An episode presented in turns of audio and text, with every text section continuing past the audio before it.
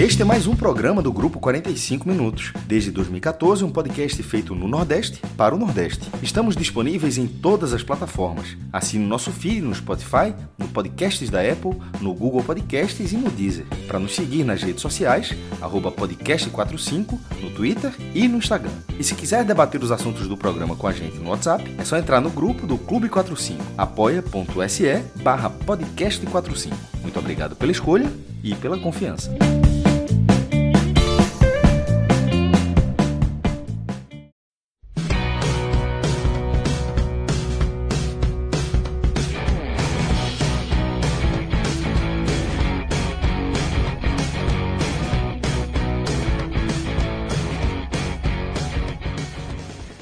Galera! Começando mais um Telecast. Eu sou Celso Shigami, já estou aqui com o maestro Cássio Zirpoli, com Fred Figueroa. Estamos ao vivo nos canais do Grupo 45 Minutos no YouTube e também na Twitch.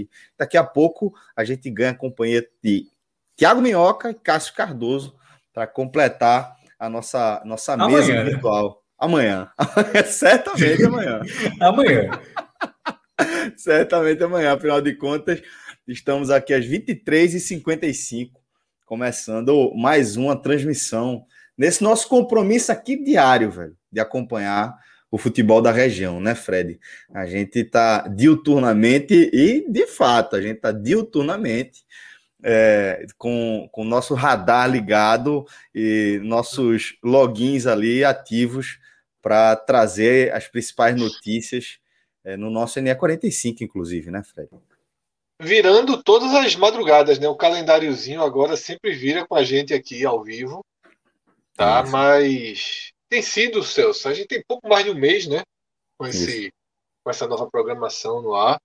Tem sido uma experiência interessante, as pessoas cada vez mais colocando no seu radar né, os nossos programas, que são programas que entram ao vivo, mas tarde, né? A gente espera o final da rodada, a gente gosta de ter um debate com o cenário mais estabilizado, amarrado. né? Mais amarrado e também entendendo o desejo dos torcedores de ver de verem os outros jogos, né?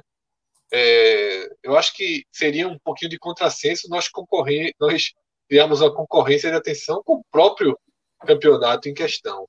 Mas sábado. Sábado, meu amigo. Sábado. Vamos sábado. Não, sábado o, o certo era, começar. era nove da noite começa. Mas aí não dá. não dá. Tem Brasil e Argentina, não tem como. Se fosse Brasil, Brasil e Colômbia, Colômbia é... talvez. Ah, não poderia fazer uma live acompanhando o jogo, televisão de cantinho ali, resenhando. Mas eu tava Argentina... torcendo muito para Colômbia por conta disso. Mas Brasil e Argentina, todo mundo vai querer ver minimamente é. a Vera. Vai, vai, vai, vai. Pois é, pois é, pois é. É isso. Mas, Fred. É, é gente, porque vai começar bem tarde.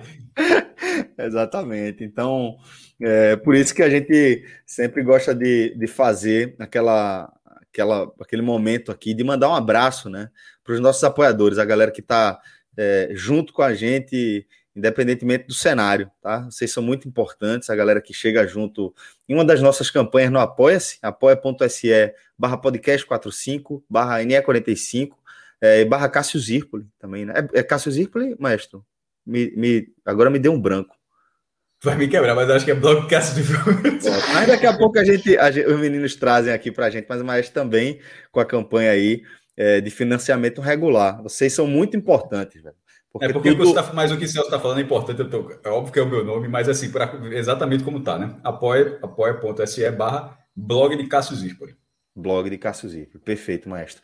É, esse, esse apoio aqui ele é essencial para que a gente possa tocar o nosso projeto da, com a amplitude que a gente precisa tocar é, para honrar o nosso compromisso de sempre levar nosso conteúdo com muita seriedade, né, Fred? Isso, Celso. É, esse, todo esse dinheiro que entra né, para o INE 45, o podcast, ele volta para o próprio projeto, né? Volta para investir o NE45 é fruto disso, a equipe do NE45 ela é paga por esse por esses apoios, né? Por esses apoios que chegam via Apoia-se, que chegam também por aqui no Superchat, inclusive alguns alguns já chegando aqui nesse início de live. E é um apoio fundamental, Celso. Todo programa que a gente pode agradecer, a gente pode destacar, a gente faz isso, porque realmente é... não dá para quatro pessoas tocarem um projeto com a dimensão que o grupo, né, que o grupo 45 Minutos tem, com o NE, com o podcast. Tanto que nós não somos quatro. Exato. Se nós fôssemos quatro, eu acho que a gente estaria, inclusive, eu acho não, com absoluta certeza, a gente estaria individualmente recebendo muito mais dinheiro. Assim, ah, sim. Cada um de nós. Sem dúvida. A gente hoje tem uma equipe aí com mais de 20 pessoas, acho quase 25 pessoas. Tem, a última conta que eu fiz tinha 26. É. E é fundamental essa divisão do trabalho, essa divisão dos recursos e multiplicar as receitas, né? Porque o mercado ele é um mercado que tem instabilidades, que tem ciclos, e você a gente tem essa estrutura base aí, a gente viu né, no momento mais crítico economicamente da pandemia, né, quando boa parte é, da movimentação financeira do país reduziu drasticamente de forma necessária, a gente viu o quanto foi importante aqui para a manutenção de todo esse grupo com a gente, né? Não, não é, não são, não somos nós quatro, né? Éramos cinco, desde que Rafael foi para o Canadá, nos tornamos quatro originais, né? Digamos assim, Isso. mas todo mundo que entrou pelo caminho é parte direta dessa rede de apoio, parte absolutamente direta. Como o Daniel Reis está falando aqui, os caras ainda geram emprego. Sensacional, Daniel. Mas é isso mesmo. A gente bota a roda aí para girar. É, é, e é, de fato, assim, a gente tem, tem sido, tem sido, tem sido, Celso, inclusive um motivo de, de, inesperado, né, na vida, mas um motivo de alegria, tá? Demais. Trazendo, né, jornalistas aí recém-formados, né, um mercado completamente fechado, demissões nos grandes veículos aqui de Pernambuco, mas no Nordeste o cenário é muito parecido e é, é bom tê-los, né? Exato. Poder, poder recebê-los e poder faz, tentar fazer as coisas é, da melhor forma, né? E tentar expandir cada vez essa mais. Né? Mensagem? Né? Qual é essa mensagem, Fred? É, Rodrigo Sade Lima, acho que foi por isso que você deu essa pausa aí. É, já ligadaço no melhor podcast do Brasil. Amo o trabalho de vocês. Continue sempre em frente. Abraço. Deve ser torcedor de Fortaleza aí, tá feliz da vida, tá com tanto amor no coração. Mas, Rodrigo, brincadeiras à parte, um beijo aí para você. Obrigado demais, velho. É, é muito carinho que a gente recebe de vocês e pra gente é um orgulho, uma responsabilidade enorme. Renato Santos também aqui com a gente, Renato Santos Souza, né? Sou torcedor do Bahia, amante do futebol nordestino. Vocês estão de parabéns. Obrigado, Renato. Tem um superchat ali em cima também é, o próprio Renato já tinha mandado um superchat aqui para gente, mas é, tivemos um também de Pedro Lozada, né? É, que a gente vai destacar essa pergunta de Pedro, essa mensagem de Pedro, quando a gente for entrar mais efetivamente na nossa pauta, que ele fala sobre o momento é, de loser, né, do esporte. É desesperador o treinador não, não colocar Gustavo em campo. E para piorar, coloca Maxwell. Loser precisa se ajudar. A gente vai conversar sobre isso, Pedro, mas já adianto que, que concordo viu, com tudo que você que você falou aí. É, queria também agradecer aos parceiros, né? Por exemplo, a gente está aí com a CCTS com a gente há bastante tempo. A gente, inclusive, veste a CCTS. Estou com a camisa que eu ainda, eu ainda não tinha usado, Fred. Dessa aqui, ó. Galera jogando bola aqui. Camisa massa da CCTS. A nova, a nova remessa segue aqui atrás de mim, que eu preciso conseguir parar para distribuir. Vou fazer chegar em aldeia, a gente tem um, um, Boa. um elo em comum, né, que consegue fazer esse transporte aí. Mas vai chegar em aldeia. Um abraço é, tem, aí. Tem camisas, tem camisas bem, bem legais aqui. Estão aqui. Tem até um presente, pô. O presente já está atrasado. Olha. É, o Hugo da CCTS mandou o presente para Alguinho, para Caio. Pô, tá vendo aí? É, o presente tá ali atrás. Aquelas sacolinhas são justamente os presentes para as crianças, também mandou para os filhos de João. E vocês estavam falando em frio, Celso? Né, em friozinho, a CCDS tem uma linha de inverno que assim é altíssimo padrão. Tá? Exatamente. Altíssimo padrão. Aí, Danilo, já mostrando para quem está vendo a live, são peças é, bonitas, de alta qualidade. Quem já vestiu CCDS sabe que não é conversa mole da gente. Né? Exato. Essa, a questão da, da visual. Qualidade do conteúdo, né? É, a questão do visual pode, pode ser vista no Instagram, tá? mas aí a qualidade. Inclusive, tem uma grande novidade, viu, Celso? Que eu recebi aqui de Hugo e tantas tantas confusões no esporte quase me fizeram esquecer de trazer a novidade, que é o retorno tá, do site. Olha da aí. CCTS. Né? Muita gente a partir das nossas lives, Celso, porque com a pandemia a CCTS também deu uma, deu uma, uma, uma segurada na produção, né? entendeu o momento. E agora, quando, quando entramos com a live, muita gente buscando. Teve um, um final de semana que eu fui para Gravatar e voltei com quatro sacolas aí de entrega, porque foram ouvintes nossos que, que pediram. E o Hugo aqui me, aproveitou a minha viagem, deixei na casa do irmão dele. Mas agora voltou o site, tá? Voltou a entrega, tudo 100% organizado. Eu vou passar aqui para Danilo colocar no ar o site. E tá de volta. CCTS, tá? vistaccts.com.br. Para quem quiser dar uma olhada, vistaccts.com.br. Danilo, o link está aí com você. Se quiser mostrar o site aí. Quase que em primeira mão, né? O site foi recolocado no ar de ontem para hoje e agora pode ser comprado. Galera de Fortaleza, galera aí de Salvador, né? Das outras, dos outros estados do Nordeste, das outras cidades.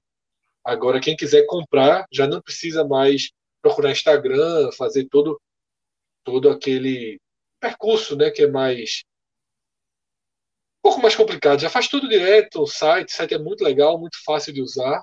E aí vamos Bem trabalhar para voltar né? o código, viu, Celso? Em breve Opa, olha aí. Voltar o código. Site vamos aí embora. no ar, Vista CCTS. Vista CCTS, site aí da turma, e CCTS oficial no Instagram. Dá um abraço aqui para Hugo, um cara muito querido, tá com a gente aí já há bastante tempo aí nessa parceria, tá bom? É, vamos tocar nosso barco aqui, abrir a nossa pauta. E Fred, é o seguinte, é, antes de a gente começar é, nosso programa, a gente debateu ali é, sobre é, a pauta, né? Como é que a gente traria, o que é que a gente apresentaria aqui para a galera depois desses jogos da quarta-feira, da décima rodada da Série A, né? Tá faltando somente uma partida, Chapecoense e Corinthians entram em campo na quinta-feira amanhã, é, na Arena Condá, e para fechar essa décima rodada, mas a gente já teve aí os jogos dos representantes da região todos na noite dessa quarta-feira. E o que a gente viu é que, é, de maneira geral, ainda bem que para é, Ceará, Bahia e Fortaleza, a gente vai falar de um cenário de manutenção, de manutenção de uma boa fase. O que tem de novidade em relação a essa rodada é a entrada do esporte no Z4. Né? É, essa é a novidade que a rodada trouxe efetivamente aqui em relação aos participantes. E acho que esse fato acaba se sobrepondo e faz com que a gente se sinta obrigado a abrir o nosso programa falando é, da crise rubro-negra, né, que empatou em um a um na noite dessa quarta-feira, né, é, conquistou mais um pontinho importante contra um adversário que pode ser considerado é, é ainda um, um, adversário do mesmo campeonato. A gente pode por isso, isso o ponto é tão importante também, porque você impede o crescimento né, do Atlético. Perfeito, perfeito. então, é, é, mas, independentemente disso, Fred, tem o ingresso do esporte no Z4. O time entra, o maestro sempre é muito é, taxativo em relação a isso. Eu também vou nessa linha de que estar na zona de rebaixamento é muito ruim. A presença no Z4 é muito tóxica para o dia a dia do clube.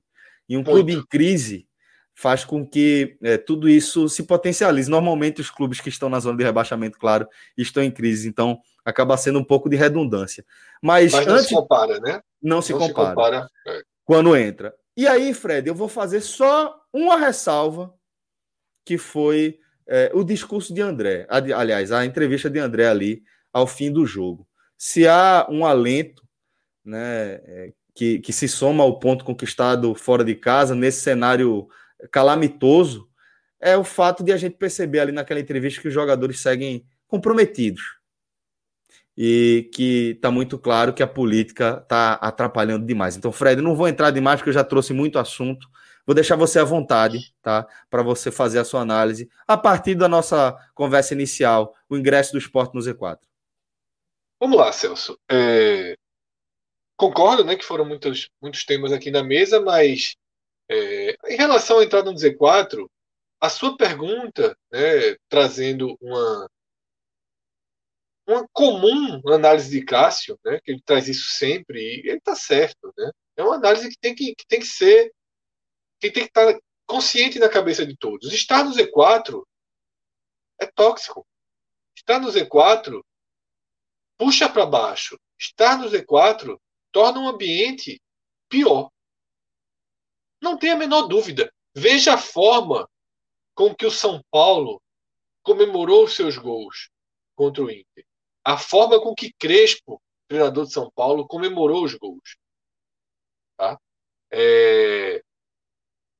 Não, eu não vejo, não via nenhum risco do São Paulo mergulhar e ser rebaixado. Acredito que dentro de São Paulo também não. Não acho que Crespo, não acho que os jogadores tinham qualquer tinham qualquer tensão sobre o time ir para a segunda divisão. São Paulo tem um time bom esse ano que, que não vai cair.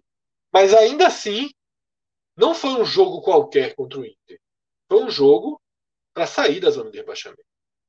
E foi celebrado dessa forma, o que deixa muito claro o, o peso né, que estar na zona de rebaixamento traz. É absolutamente é, claro e não, tá, não há como discutir, não há como aliviar, não há como dizer, ah, mas, mais isso, mais aquilo. Não há. Inclusive, essa vitória de São Paulo, ela mina um pouco o, o, o saldo de oxigênio né, que o empate lá em Goiânia deixou. Porque o empate lá em Goiânia, antes dos gols do São Paulo em Porto Alegre, não foi um empate para ser comemorado, porque a sensação da maioria foi que o Sport poderia e deveria ter vencido o jogo. Tá? Controlou o Atlético com muita propriedade. Eu, eu acho que o Sport soube controlar o Atlético muito bem. Né? Fez um primeiro tempo mais defensivo, seguro, e no segundo tempo foi melhor que o Atlético. Foi melhor, a bem melhor, em alguns trechos do jogo do que o Atlético. Mas, do mesmo jeito que o gol do Sport sai no bate-rebate, mas no bate-rebate depois de, do terceiro escanteio, então havia um, um, um cenário de pressão se construindo. Um bate-rebate, você tem da bola, não bate-rebote onde o adversário dá bola para você, é diferente. Né? É. E aí o esporte. Que detalhe, quando o esporte faz o gol, eu. Eu. Até pensei, né? Veja só, outro jogo que o esporte saiu ganhando nesse campeonato, o esporte venceu, foi contra o Grêmio. O esporte tem uma boa capacidade defensiva, o número de gols sofridos é, deixa isso bem claro. Tá? O esporte é um dos times que menos leva gol no campeonato. Nem não leva, é, não, leva, é, não leva gol é um diagnóstico interessante para times que buscam a permanência. Muito interessante, na verdade, mas muito interessante. É o primeiro passo para a recuperação, né, Fred? Isso é o que é. a gente sempre costuma destacar. Né? Tem que parar de levar gol. Pronto, o Sport é um time que, com Thierry e Sabino, encontrou um sistema defensivo muito bem impostado, muito e eficiente. Não tem, e não tem sido sufocado. Né? Maílson faz um, um, bom campeonato brasileiro, seguro, mas não são milagres todos os jogos, como o Poli até surpreendentemente chegou a fazer ano passado, milagres absolutos, bola que bate na trave, que sobe, que não entra. O esporte é pouco envolvido, e por ser pouco envolvido, o Atlético, inclusive, hoje não envolveu em nenhum momento, tá? A gente não teve envolvimento do Atlético em nenhum momento no jogo do esporte. Por isso, foi muito curta a sensação de que o esporte seguraria, porque acaba tendo o lance do gol, né? Em que o recuo no fogo de Rainer. É, mas no, no Twitter eu cheguei até a escrever que eu dividiria a culpa 50-50, mas revendo Você fez a conta? É, eu, eu iria para o 30-70 aí. A bola é... foi muito no fogo. Então não, vou, não, não, vai ter Discord já que você refez, porque eu estava esperando até agora, mas que bom que você já fez a leitura. Não, é, é óbvio que não foi 50-50. É, foi horrível o recuo, mas horrível não.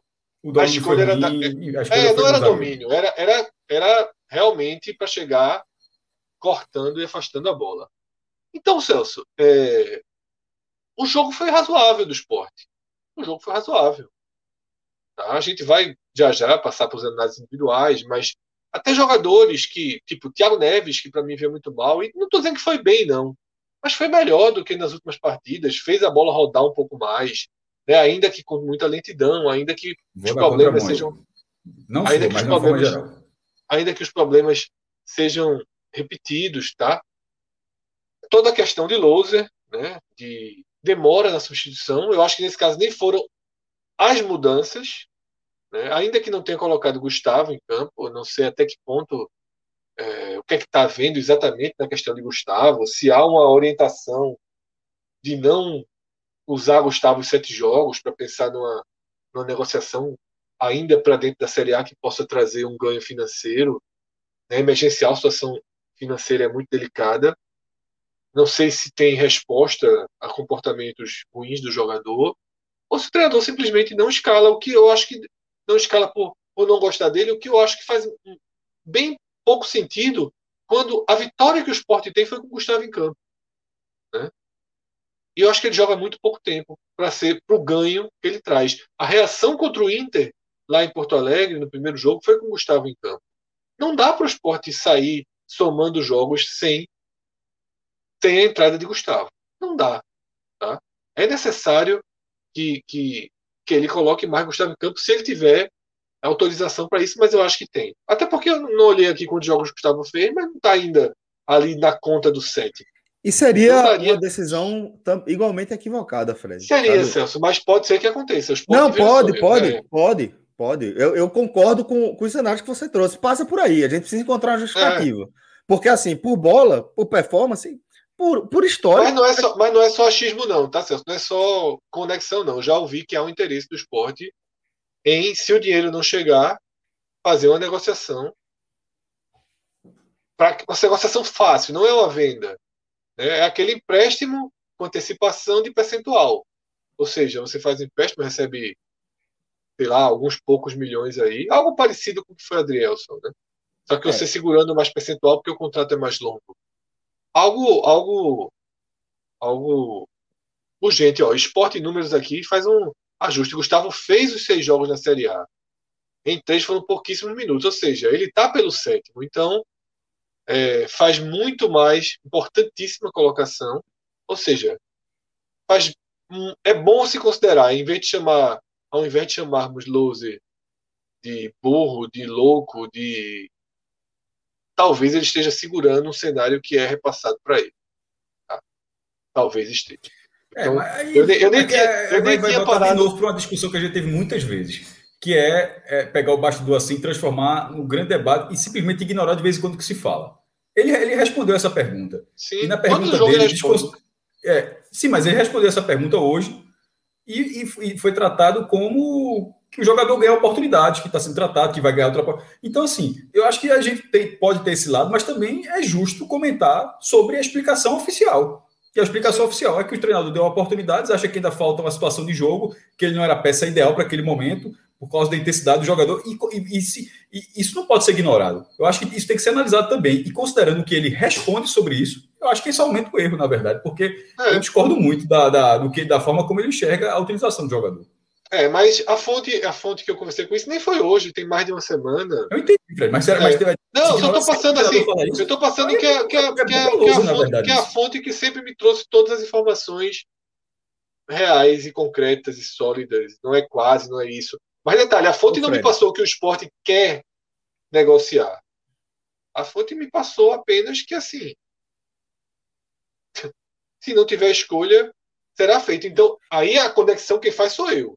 Se ele está a um jogo de ter todo um bloqueio de negociação com a Série A, eu acho que loser, porque assim é muito difícil um treinador, que aí vai para a história que Cássio trouxe, né? É muito difícil um treinador justificar não colocar é melhor não é, levar para viagem, pô. Não e colocar aí, Gustavo nessas partidas. É melhor não levar, não relacionar o cara aí deixa É, mas assim, não relacionar, Cássio, aí são as perguntas são muito maiores. Não, mas aí não é para ele mas não é para ele. Então, ele, veja, não é para ele. Ele, ele, tá, mas ele, tá, momento, então ele está sendo, escudo, ele tá sendo escudo sem necessidade. Mas ele está sendo escudo de tanta coisa, mas de tanta coisa, de tanta coisa, de tanta coisa. Que, Ô, assim, Fred, eu, a, eu o queria... pós-jogo foi o pós-jogo assim foi assustador para mim, sabe? As coisas que chegaram, não para de chegar notícias assim. É, o momento é muito pior do que está vindo a público. A, a, a carta que pode ser colocada na mesa é essa. Não está ruim o que foi a público, está muito pior tá muito é. pior. E tem que ter muita é atenção. É assim, Fred. É. Normalmente é assim. Normalmente é muito pior do que o que a gente consegue enxergar. É, e, a torcida, queria... E a torcida tem que ter muita atenção nos personagens dos próximos dias, tá? Pedro muita. Lacerda, Pedro Lacerda, muita atenção, tá? Porque hum, se ele tiver qualquer intenção aí de responder, de continuar, de agravar essa, esse tensionamento com o elenco, pode ser desastroso, tá? É, o mercado é muito inteligente, então o mercado já sentiu que os jogadores estão vulneráveis, tá? O esporte corre um risco de ser destroçado aí nos próximos dias, tá? É, a situação é terrível, assim. Essa, esse segurar essa eleição pode ser algo muito mais danoso do que o psicológico, do que pontos perdidos, do que do que na zona de rebaixamento.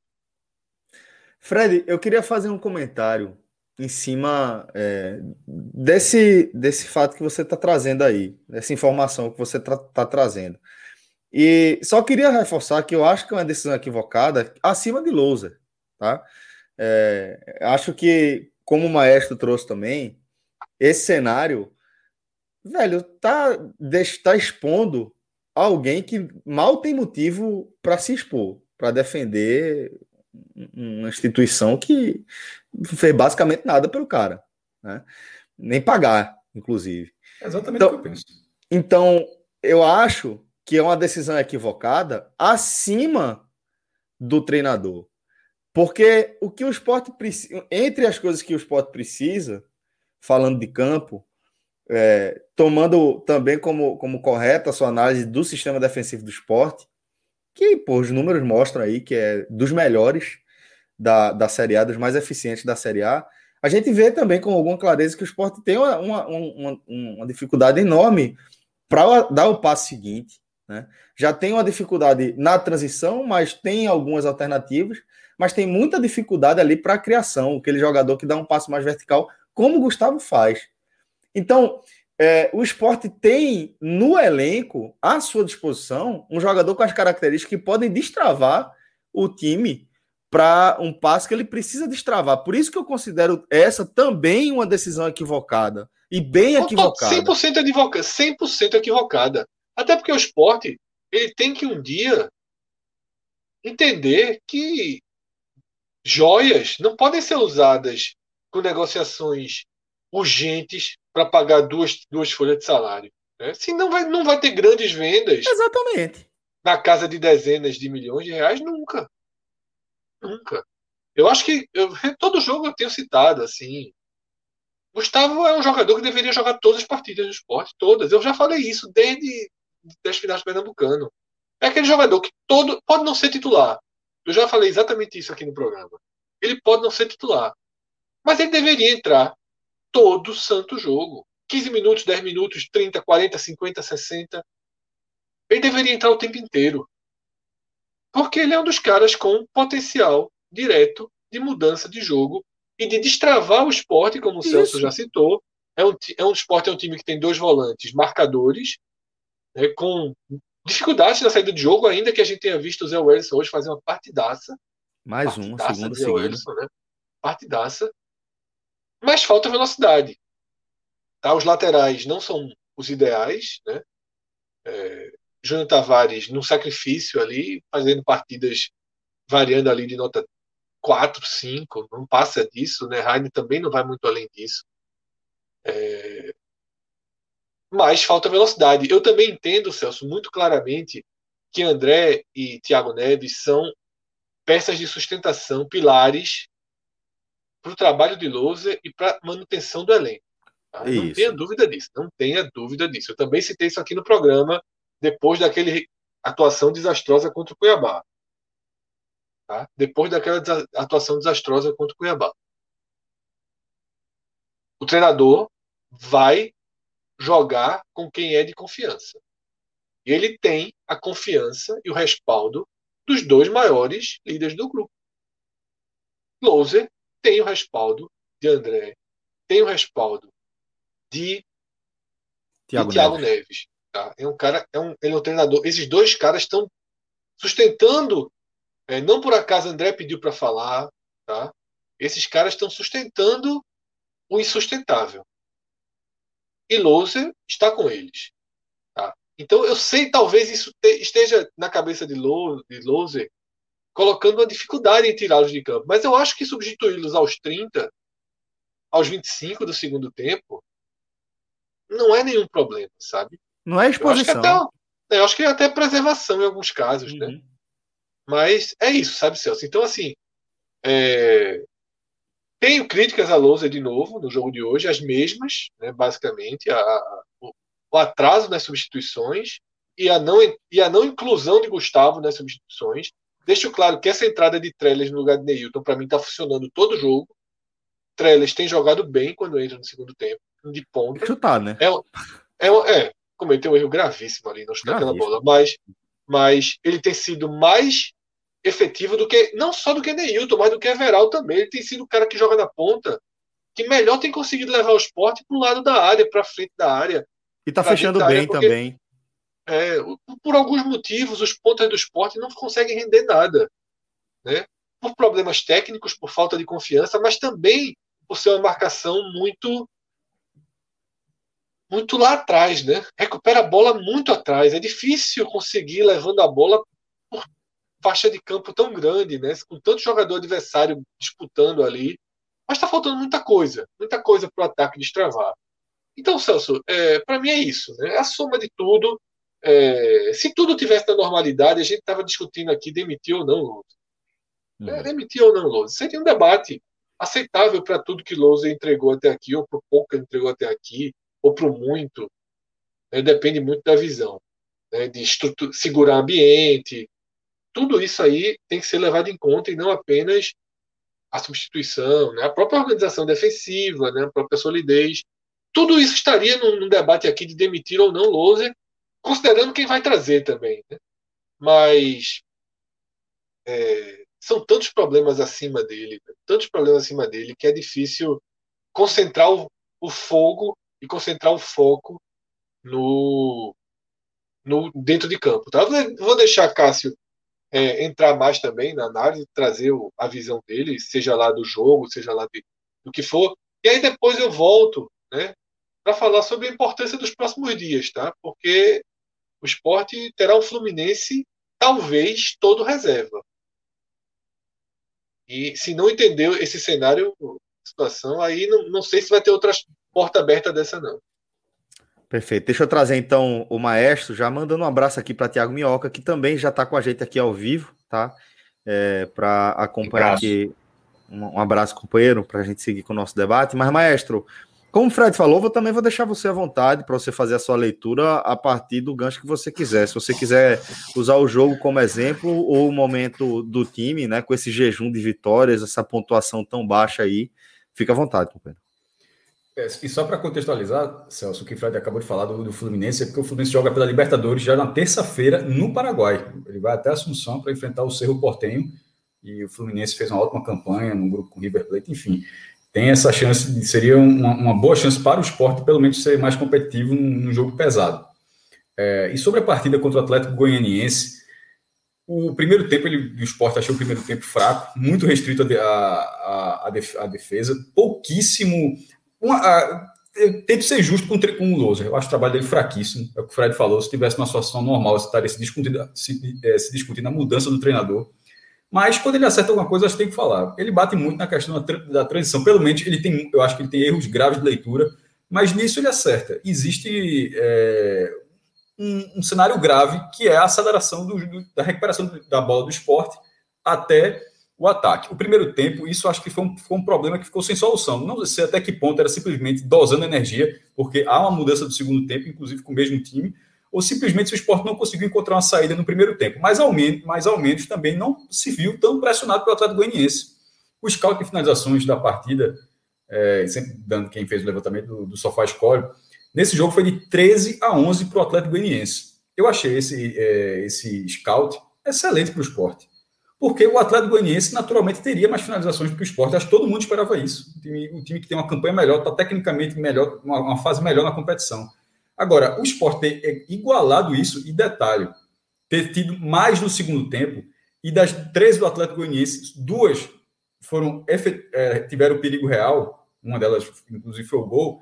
Isso mostra que o esporte simplesmente, como o Fred falou no começo do comentário dele, o esporte controlou o jogo. E antes que alguém pegue aqui, é, antes que alguém chegue aqui, toda vez alguém tem que explicar, porque sempre alguém sempre entende outra coisa, o controlar o jogo do esporte é um pouco o contrário do que, do que PC analisou a partida. Porque ele falou em algum momento que o esporte estava é, ele, ele, desagradando no primeiro tempo, que era o time que estava assim, satisfeito com o empate nessa situação. E assim, aí eu acho um equívoco, porque é exatamente isso. O esporte estava satisfeito com o empate. Aquilo não era. Ele estava fazendo a crítica dentro de um cenário onde o, empate não era ruim para o esporte. O esporte não. O esporte foi com. Foi para Goiânia, é, não foi para vencer o jogo, não estava com, essa, não com esse perfil de, de não estava com esse momento na competição, com esse encaixe do jogo. O esporte foi para tentar pontuar, para tentar estancar. Então, assim, é, essa pressão de o esporte, um time está na zona de rebaixamento, tem que se expor mais, é exatamente o contrário. Que, que time está na zona de rebaixamento tem que tentar ver o um mínimo que você acerta, que inclusive foi o que deu certo em 2020, que foi quando o esporte entendeu que era um time ruim. Entendeu que era um time ruim, passou a se defender e buscar algum, algumas situações e até venceu várias partidas por 1 a 0 que era o máximo que o time conseguia. Foi ganhar uma de dois gols de diferença com o Bahia. Esse time começou a entender isso. Demorou muito, porque o treinador demorou muito, insistiu muito na dupla, na dupla de volante equivocada. É, a, a, as formações ele foi mudando, foi 3-4-3, 4-3-3, 3-5-2, meio que estabilizou agora, mas eu ainda acho que essa ainda pode mudar, porque o esporte nesse momento está com 4-3-3, onde os dois pontas não colaboram para o jogo, e para o esporte ser, o esporte ter, tendo essa segurança defensiva, pode até ser uma segurança maior se esses dois jogadores tiverem um potencial mais. Neilton ainda faz a recomposição, mas não adianta. Se é para ter um jogador que ajuda na recomposição e ofensivamente não ajuda, você pode colocar um outro meia, pode colocar de repente até Gustavo, um pouquinho mais recuado, dois passos para trás. Então, nisso, do meio para frente, ainda acho que Louser pode encontrar o time, mas na, lá atrás eu acho que ele já encontrou. É, a, de, a, defesa do esporte está muito bem, Sabino e Rafael Thierry. Esse foi o primeiro erro grave de Thierry e, e foi um erro técnico, porque dois minutos depois aconteceu a mesma coisa mas embora já não tenha sido com o Rainer, acho que já foi com o Ricardinho. Recuou a bola, ele dominou e chutou. Ali foi, ali é, foi um erro de escolha, porque a bola veio quicando depois de ter chutado, mas foi um erro técnico, de execução. Não foi, uma, um, não foi uma falha de leitura de jogo, foi simplesmente um erro de um jogador que vinha muito bem, que no jogo contra o Palmeiras, mesmo o Sport tendo perdido o Palmeiras, foi o melhor jogador do esporte na partida. Salvou dois gols certos do Palmeiras. Então, assim, é, Rafael Teixeira ficou muito puto no lance, inclusive, porque reconheceu que, que, que fez uma, uma, cagada ali, mas foi algo que, que não vai mudar, não vai se discutir a posição dele nesse momento. A dupla de zaga do esporte está bem. A dupla de volante é uma dupla de volante de contenção? É, mas é o que o esporte precisa nesse momento. Se, se o time está com dificuldade, precisa, precisa pelo menos se defender. Primeiro, porque quem está na briga contra o rebaixamento, o ritmo de pontuação é muito menor. Então, um empate que o esporte pontuou hoje acabou não adiantando para a situação. O time, inclusive, volta para a zona de rebaixamento. A última vez tinha sido na sexta rodada de 2020. Ou seja, ele que joga na, contra o Grêmio na sétima, vence sai. Ou seja, o esporte ficou 32 rodadas seguidas na, do ano passado e nove nessa. 41 rodadas fora da zona de rebaixamento seguidas, sem que o esporte tenha tido um time decente. Por quê?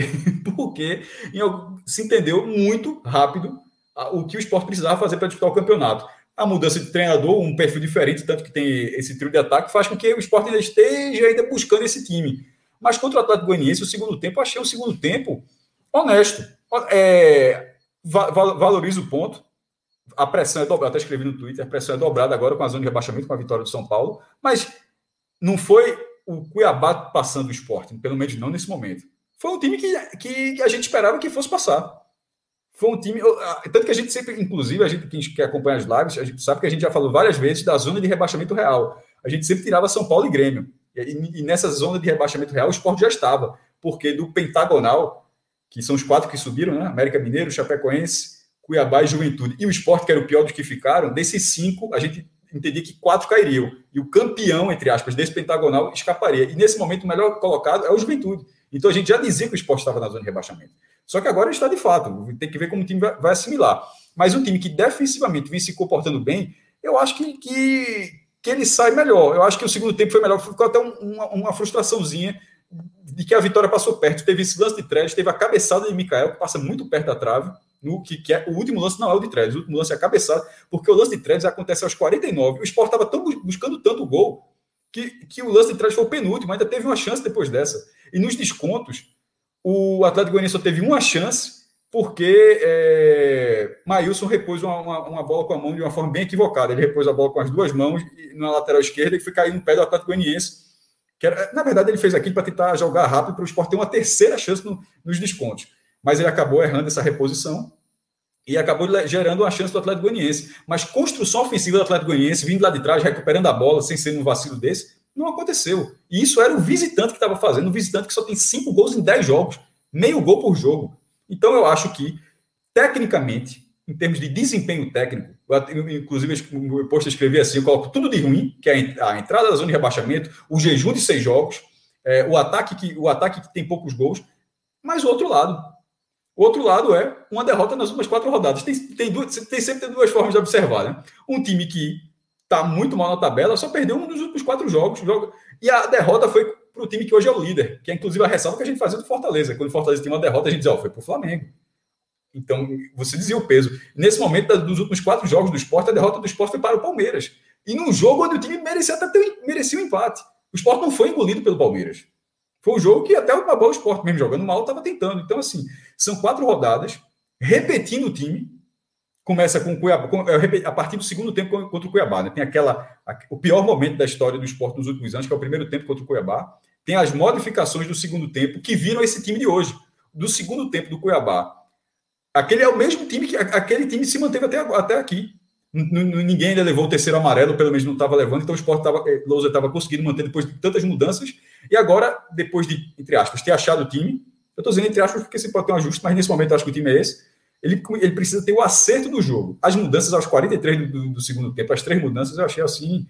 Não dá, pô. Ele tem que ser 35, 30, puxa antes. E a intensidade, como ele falou. E por mais que tenha se tenha surtido efeito, a sensação que fica é que poderia ter surtido efeito por mais tempo, né? Por mais tempo, por mais Exatamente. tempo. E outra coisa, ele está exigindo.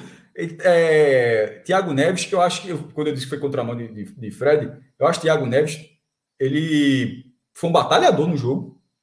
Foi, ele marcou, não é a característica dele. Eu acho que o time meu que comprou esse negócio, dessa, toda essa questão que o Fred depois vai falar mais, da questão política, e a atuação de Thiago Neves, ele foi um cara é, que, de doação para o time é, jogando até um, um, um, pouco mais atrás do, de onde ele deveria. Então, não acho que a, a atuação do Thiago Neves foi ruim, não. Vi muita gente reclamando, eu, eu vou, eu acho o segundo tempo bem decente.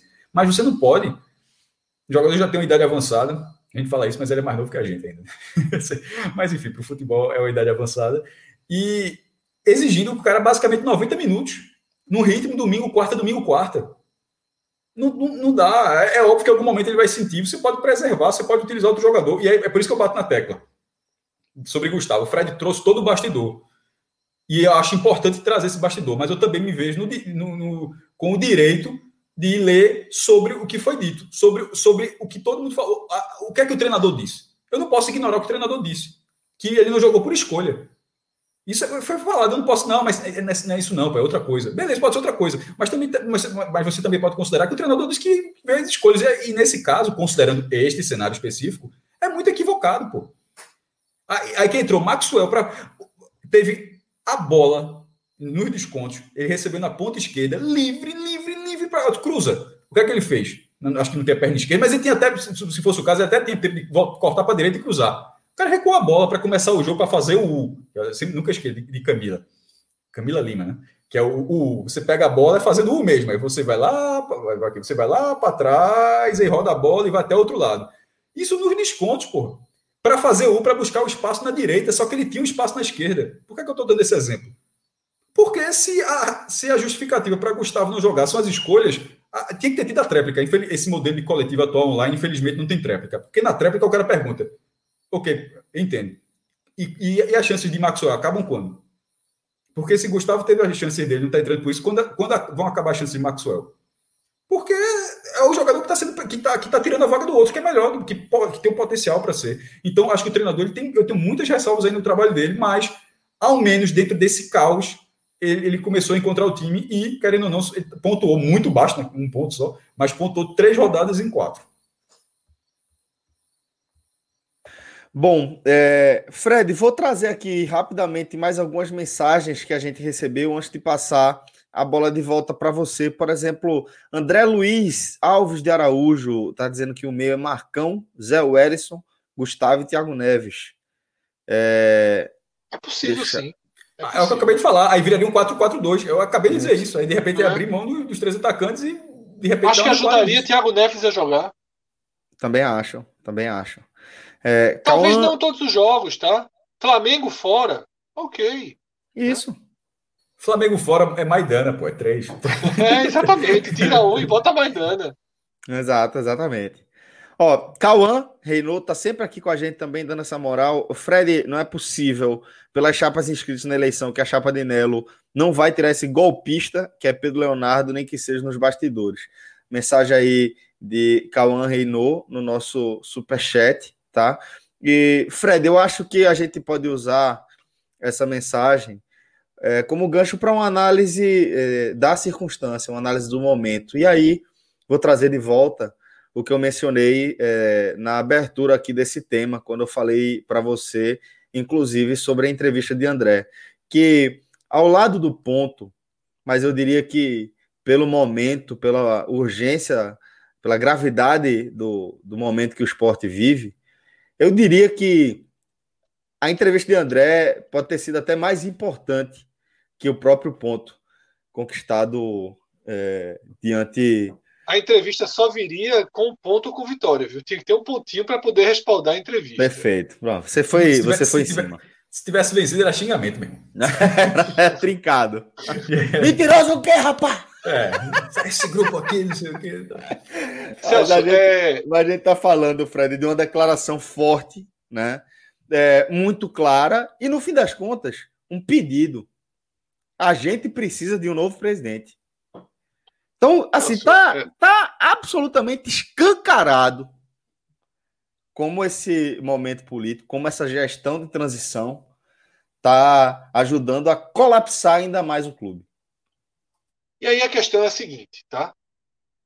É, vou jogar para frente, vou jogar para frente. Não vou. É, acho que todo mundo já já já tratou a importância do, do que foi as palavras do que foram as palavras de André, do que foi a resposta dos jogadores lá no post das redes sociais, do que isso significa, a resposta da torcida, inclusive eu mesmo fui para a linha de frente ali no Twitter, né? Tem uma espécie de um direcionamento ali de, de, de porra, se una os perfis, tá entendendo? E, e, Só que tem que ir para frente. Tá? A preocupação agora é como Pedro Lacerda e seus dois pilares, né, Fred Domingos e Vanderson, como eles vão tratar o que aconteceu. Porque se eu pudesse fazer uma escolha, Celso, se eu pudesse fazer uma escolha, por mim, por mim, Esporte Fluminense seria lá em Goiás. Lá em Goiás. No mesmo estado que o Esporte jogou hoje, eu faria Esporte Fluminense lá. Deixa o elenco lá, deixa o time lá, deixa o treinador lá, deixa todo mundo lá. Voltar para o Recife é a pior coisa que pode acontecer ao esporte nesse momento, é voltar para o Recife. É o jogo é sábado, vai, vai ter nem tempo. É, é isso, sabe? Então, assim, o, o, o... eu não sei o que vai acontecer. Eu espero que a torcida fique extremamente ativa, atenta para o que deve é. Para o que deve é. Tá? Se a sanha desse presidente interino contra o elenco não for freada, e não vai ser freada por ele, né, não, não tem o perfil, não for freada por um senso mínimo de que estaria destruindo tudo e, gerando uma revolta sem, sem de proporção é, é, é, de proporção catastrófica, Fred. Abriu uma debandada do elenco. Isso, e coisas do tipo aí com a torcida, sabe? A torcida revoltada. Então, veja só. É, se isso se isso é, acontecer, alguém tem que frear. Eu não sei de onde vai vir frear. E é você esperar de Belém e Valadares qualquer coisa, aí também eu não vou perder meu tempo falando. Tá? São figuras que estão muito além do razoável. O Zé Valadares, Belém, pelo amor de Deus, pô, Belém. O que, a única preocupação que tem que ter com Belém é denunciar o YouTube dele, que é um YouTube de fake news e de propagação de desinformação. O resto esquece Belém. Não dá para esses caras aí. Não tem aqui, não tem argumento, não tem razoabilidade, não tem nada. O que eu acho que o grupo de Nelo deveria fazer, iniciar sua gestão, meu velho. Não precisa estar sentado na cadeira de presidente para iniciar a gestão, não. Tem o telefone dos jogadores, conversar com os jogadores, conversar com o treinador, sabe? Começar a trabalhar. Você trabalhar, você se aproximar desse grupo, eu acho que isso vai ser feito, Celso. Tá? Acho que isso vai ser feito. Eu acho que isso vai ser feito. Porque não dá. A importância desses três próximos dias é gigantesca. Porque depois não tem jogo no meio da semana e só volta a jogar na segunda da semana que vem contra o América. E aí já com o presidente, se deixarem ter eleição, porque eu, não, eu ainda não me convenci, não, de que essa eleição vai ser tranquila, dia 15, tudo normal, depois de tudo que a gente já viu, Pedro Lacerda, presidente do conselho, eu sempre, desde o, desde o primeiro dia, eu estou fazendo essa ressalva. Se tiver eleição normalmente, tá? se tiver eleição normalmente, mas eu acho que, que Nelo e seu grupo mais próximo, não estou dizendo inteiro, não estou dizendo para trazer gestor de futebol agora, nada, mas eles precisam se aproximar desse elenco. Precisam. E nessa quinta-feira, tem que assumir o controle. Tem que assumir o controle. Eu acho que o elenco está aberto para isso. Tá? A ponto mesmo de, de se houver uma, uma retaliação, algo de Pedro Lacerda, descumprir a retaliação. Se por um acaso, se por um acaso a direção do futebol do esporte, num ato de insanidade, punir jogadores, eu acho que não tem que respeitar. Eu acho que o treinador tem que escalar o jogador e todo mundo jogar e ignorar. Vai fazer o quê? Vai puxar o cara, vai proibir o cara, vai trancar o vestiário. Os caras estão inscritos, os caras podem jogar. Não tem que assimilar nenhuma ordem que venha de Pedro Lacerda. Nenhuma. Nenhuma. Se ele suspender algum jogador, se ele quiser, eu, eu defendo que, que se haja uma mobilização para que isso não seja cumprido. Tá? Se ah, demitir o treinador, beleza. No próximo, o presidente vem e recontrata. Não, não tem. Tem que, que. Eu espero que o senso, o bom senso, mínimo, qualquer coisa, médio senso, pequeno senso, permita aí dois dias aí de, de bolha para esse, esse futebol do esporte. Perfeito, Fred. É, análise bem precisa aí, necessária, inclusive, desse momento aí. Mestre, para a gente amarrar aqui a situação do esporte, pelo menos dos, tópicos que eu trouxe para a pauta, vocês fiquem à vontade se tiverem algo mais para falar, mas eu queria só amarrar com as atuações, né, para a gente seguir é, nessa é, é análise de, de acompanhamento mesmo, da evolução do futebol do time, mestre. É, eu coloquei Sabino, é, entre os destaques, né? Sabino, Zé Wellison e, mesmo o Sport empatado, eu, eu, coloquei Thiago Neves pelo segundo tempo, e até para deixar marcar a posição, que eu acho que ele fez uma boa partida. Eu, eu, eu acho que, taticamente, ele foi um jogador muito importante. Um, pelo, pelo, menos duas vezes durante a transmissão, até você, ele, ele, na hora que roubou a bola, alguém dava um carrinho ali, recuperava a bola, aí levantava, você vê que era a camisa de Thiago Neves. Então, não é, não é um perfil muito que a gente está muito acostumado, nas últimas rodadas, pelo menos. Então, acho que dos jogos que ele vem fazendo, esse foi um bom jogo. Teve outras atuações seguras. É, é, tipo, Marcão fez o gol, mas eu não coloquei ele entre os três, mas ele teve, teve um. É, jogou um pouco abaixo de Zé Welles. Acho que o Zé Welles foi um jogador melhor do que ele. Inclusive, até é o cara que dá a bola para Trellis fazer o gol ali aos 50 do segundo tempo, 49, 50 do segundo tempo, e Trellis acabou não chutando. Isso, isso depois correu o jogo todo, mesmo sendo um pouco mais lento, né, a característica dele, mas chegando até ali de fundo, dentro da área, dando essa jogada. É, Thierry poderia ter entrado, porque ele teve uma boa atuação, mas a falha dele, para mim, ele vai ficar entre os, entre, pior, entre os piores. Porque assim, é, futebol tem isso, né? É, você pode fazer um goleiro pegar o jogo todo e de repente leva um, um, um frangaço assim, onde não tinha onde é uma falha clamorosa. É óbvio que você, você, você ressalva que ele estava tendo uma boa atuação, mas que teve uma falha. E no caso de Thierry é uma pena, porque Sabino, Sabino foi um destaque do jogo sozinho. Sabino foi um destaque do jogo jogando contra o zagueiro que estava muito bem. Os dois estavam muito bem. Só que é, a falha de Thierry, sobretudo no minuto que aconteceu. O Sport simplesmente não conseguiu ter fôlego com a vantagem. O gol foi aos dois, o Sport bom empate aos cinco. Tipo, o esporte nem impôs assim, uma pressão ao Atlético Goianiense pelo, pelo resultado, sabe? E, e isso, e isso a partir de um gol dado, ou seja, a bola está com o lateral, é algo completamente protocolar, tá com, mesmo com a pressão do adversário. Pressão, é, pressão mesmo marcação. Bola está com o lateral, recua para o zagueiro que ou rasga ou ajeita para rasgar. Aí nessa, nesse recuo mal feito, com o domínio que foi mal feito, acabou entregando a bola. Então foi uma falha grave que coloca para mim ele como o pior do jogo, mas pela falha. Não é. Existem de vez em quando a gente coloca piores porque o cara foi mal o jogo inteiro, certo? Não é o caso. É simplesmente pela, pela falha gravíssima. É, eu ia citar Maxwell, mas não vou citar, não. O cara jogou tão pouco, mas assim, mas ele simplesmente ele não fez.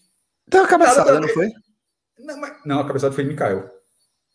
Ah, Maxwell, tu falou Maxwell não, e na minha não. cabeça veio o Mikael. O Mikael entrou e fez uma chance perigosíssima. Entrou ali na área, brigou, cabeceou. Mas Maxwell, assim, simplesmente ele não fez nada nos jogos anteriores para merecer a oportunidade e entra, não faz mais uma vez e vai continuar sendo, e vai continuar sendo opção. Então, é, é sempre importante falar, porque de vez em quando você não lembrar, é que o cara entra mesmo. É bom. é, tá... Verdade, verdade. Fred, é, você mencionava a partir de Zé Wellison. Para você foi o nome do melhor jogo? Em campo, melhor em campo, melhor em campo, sem a menor dúvida, tá? Melhor em campo, Zé Wellison. E... Viabilizou um, um, um, Assim, né? Ele construiu um cenário que podia ter viabilizado a vitória do esporte. A gente até mencionou naquele né, é. chute que, que, que Trellis acabou não dando, né? É, e erro de Thierry a parte, né? Que é óbvio, transforma ele no vilão natural da partida. Eu ficaria com Everaldo e Neilton, tá? Dois jogaram contribuição muito nula, muito, muito pequena. Como desses dois, desses dois é, Neilton. Everaldo, Everaldo acho que ainda cresce um pouco. Tanto é que ele é, fica até o final. Neilton, é, é. Neilton acho que realmente estava. Os dois, achei os dois iguais. Normalmente Everaldo é melhor, hoje achei os dois iguais. Achei Everaldo. Não, foi muito mal, muito mal. É, vou pedir aqui para Danilo trazer outra mensagem aqui para a gente que a gente recebeu meia-noite e 47 de um companheiro chamado Vitor Vilar. Se Cardoso chegar, vai ser a maior concentração de homem lindo do Nordeste. Não precisa mais, tá? Cardoso já está por aqui acompanhando. E nem precisa mentir também, né? Que eu acho que é, é importante.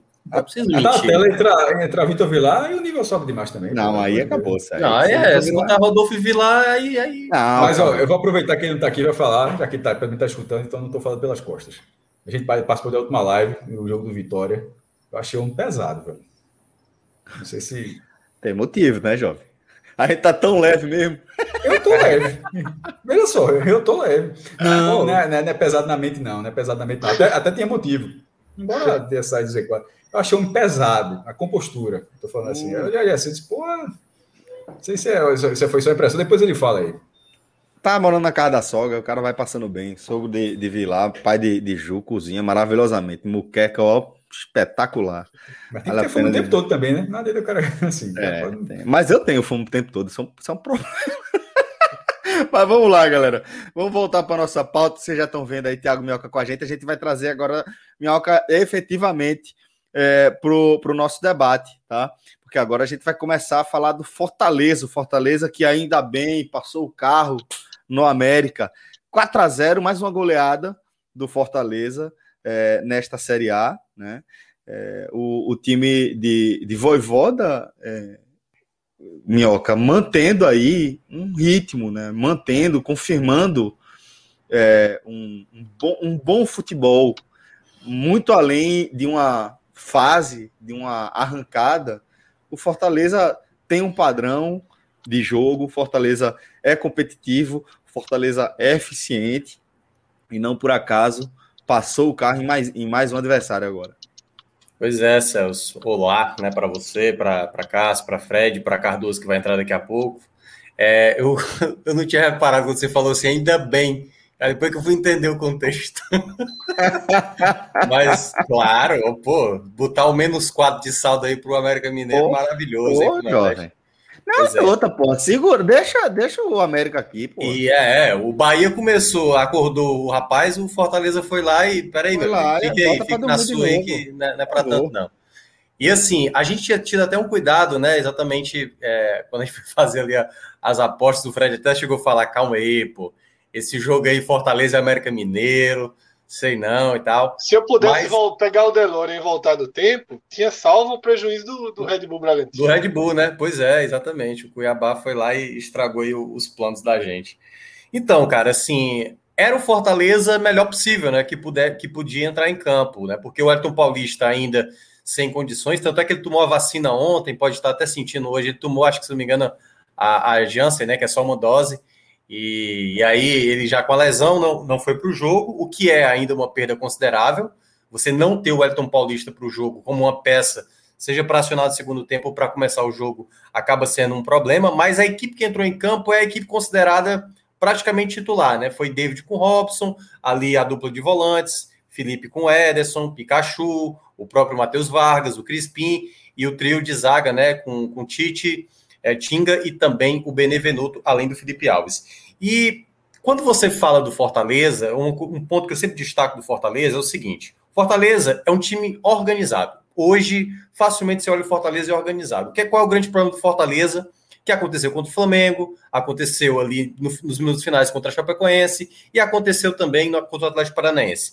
Se o Fortaleza jogar desligado contra um adversário que tem muita qualidade, Fortaleza vai, vai penar nesse campeonato. Ou no caso, como foi contra o Grêmio, se tiver desatenção, vai perder chances inacreditáveis.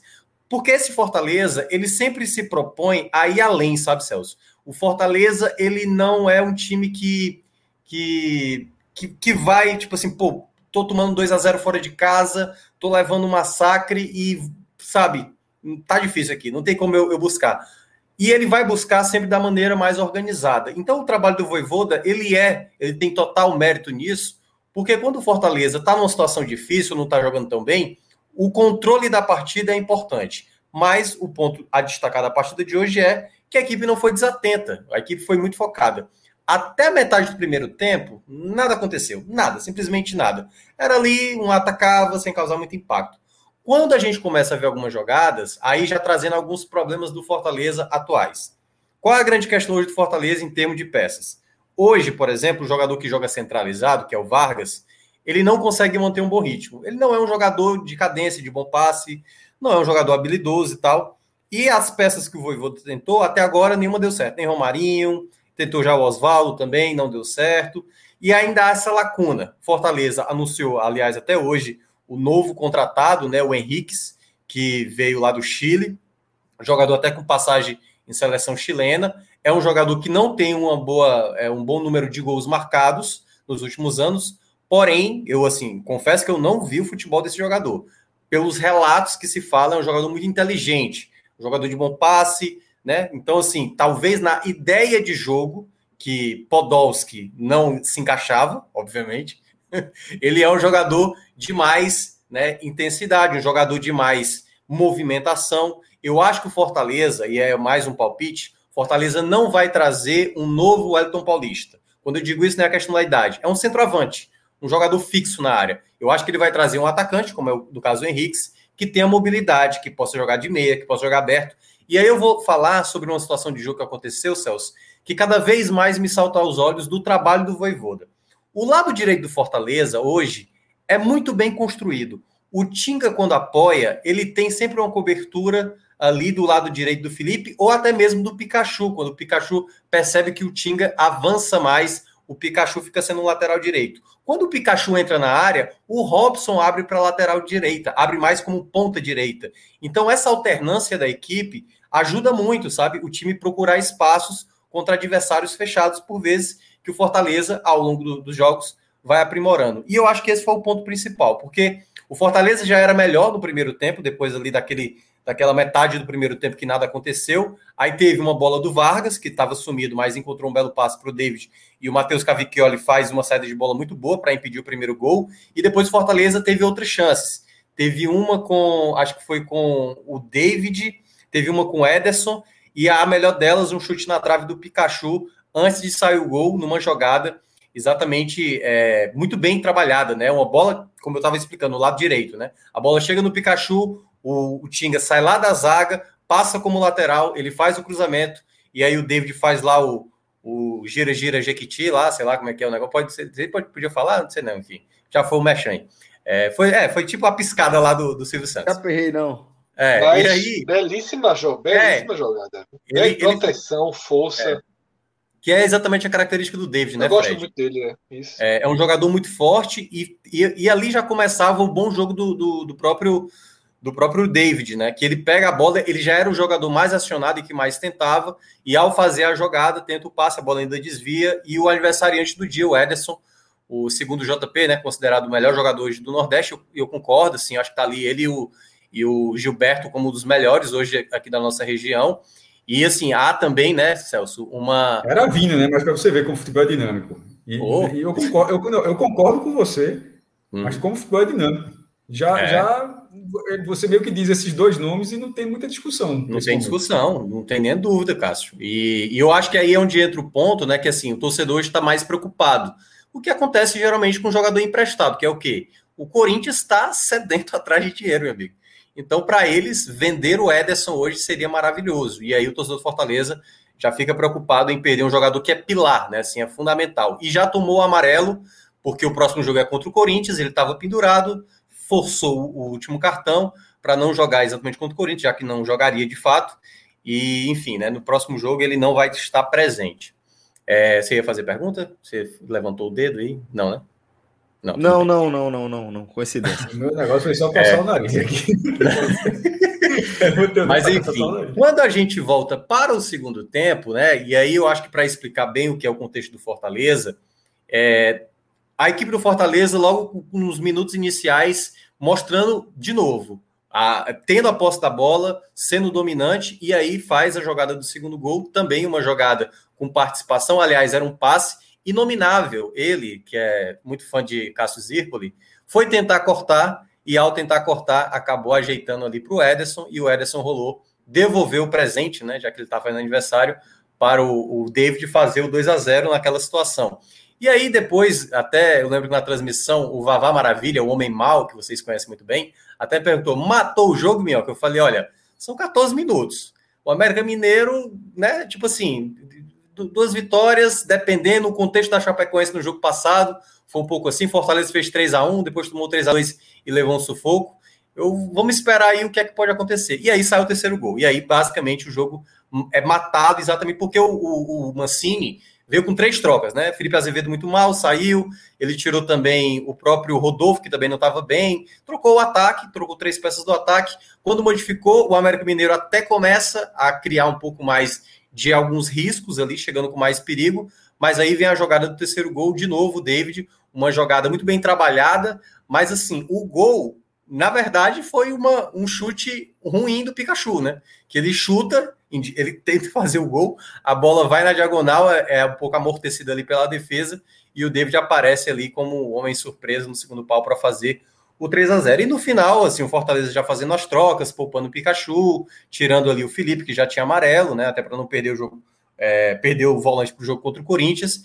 E aí sai o quarto gol, o Daniel Guedes, que só tinha jogado a estreia e voltou a jogar hoje, deu um cruzamento perfeito na cabeça do Torres, né? O garoto que já tinha feito gol no jogo passado e confirmou a goleada. Então, assim, é o Fortaleza cada vez mais mostrando a organização. E esse é o ponto que eu considero mais chave do trabalho do Voivoda. Um time organizado, Celso, ele por vezes não vai ganhar jogo. Ah, todo, toda equipe perde, toda equipe empata, toda equipe tem, tem uma desatenção, toda equipe tem, tem os seus problemas. Mas se na maioria das vezes você tem a organização e você tem um padrão de jogo que todo mundo entende, que todos os jogadores estão atuando, cada vez mais a chance de sucesso é maior. Então, por isso que eu considero o Voivoda o maior acerto do Fortaleza nessa temporada e que vem, assim, não tem nem o que comparar, velho. Você compara o trabalho do, do que era com o Anderson Moreira com o do Voivoda, é, é a mesma equipe, é só para deixar claro. A única diferença, eu sempre ressalto aqui, foi só a chegada do Tite, um zagueiro. E o Fortaleza hoje é o melhor ataque dos mandantes e tem o melhor aproveitamento, juntamente com o Palmeiras, como o mandante nessa Série A. E o que, e o que eu destaco, Minhoca, é a forma com que o Fortaleza consegue lidar né, com jogos ganháveis, né? ou com jogos mais ganháveis. Porque você fez uma leitura de vinte e poucos minutos do primeiro tempo em que nada acontecia, né? Em que nada acontecia. Mas quando acontece, é de forma muito estruturada. e Minhoca falou isso, o Fortaleza ele segue no seu ritmo e na sua lógica de jogo, meio que independente do que esteja acontecendo no jogo. E todo o bloqueio que o América conseguia fazer e foi desconstruído numa bola que para mim ela é um gol que você paga caro para ter, né? Fortaleza trouxe um atacante e para desde o dia que o Fortaleza contratou, eu lembro de ter tweetado, né, até pelo valor envolvido, Fortaleza, eu lembro até do, do, de alguns debates que a gente teve, Fortaleza foi lá e pensou um jogador né, para sua necessidade, talvez o melhor disponível para sua necessidade, fez um investimento alto que não se os clubes do Nordeste não costumam ou não costumavam fazer investimentos altos para esse perfil de jogador, algo que o Red Bull Bragantino é, praticamente só faz, né? e que o Bahia também passou a fazer quando trouxe Cleison, que deu completamente errado, e Daniel, Danielzinho, que está dando certo. Não acho que não dá para. Não precisa ser relativamente certo, não, está dando certo. Esse investimento o Fortaleza fez ainda mais pesado com David. E o primeiro gol é um gol que justifica. Porque David ele, ele entrega a inteligência, ele entrega a, a capacidade de se adequar em mais de uma função ofensiva. E hoje ele fez isso dentro da área. Forte, como eu falei, na hora que Minhoca descreveu o lance. Usou a força, usou o senso de posicionamento e usou a inteligência. Ele briga pela bola. A primeira intenção dele na jogada era o primeiro giro era para finalização.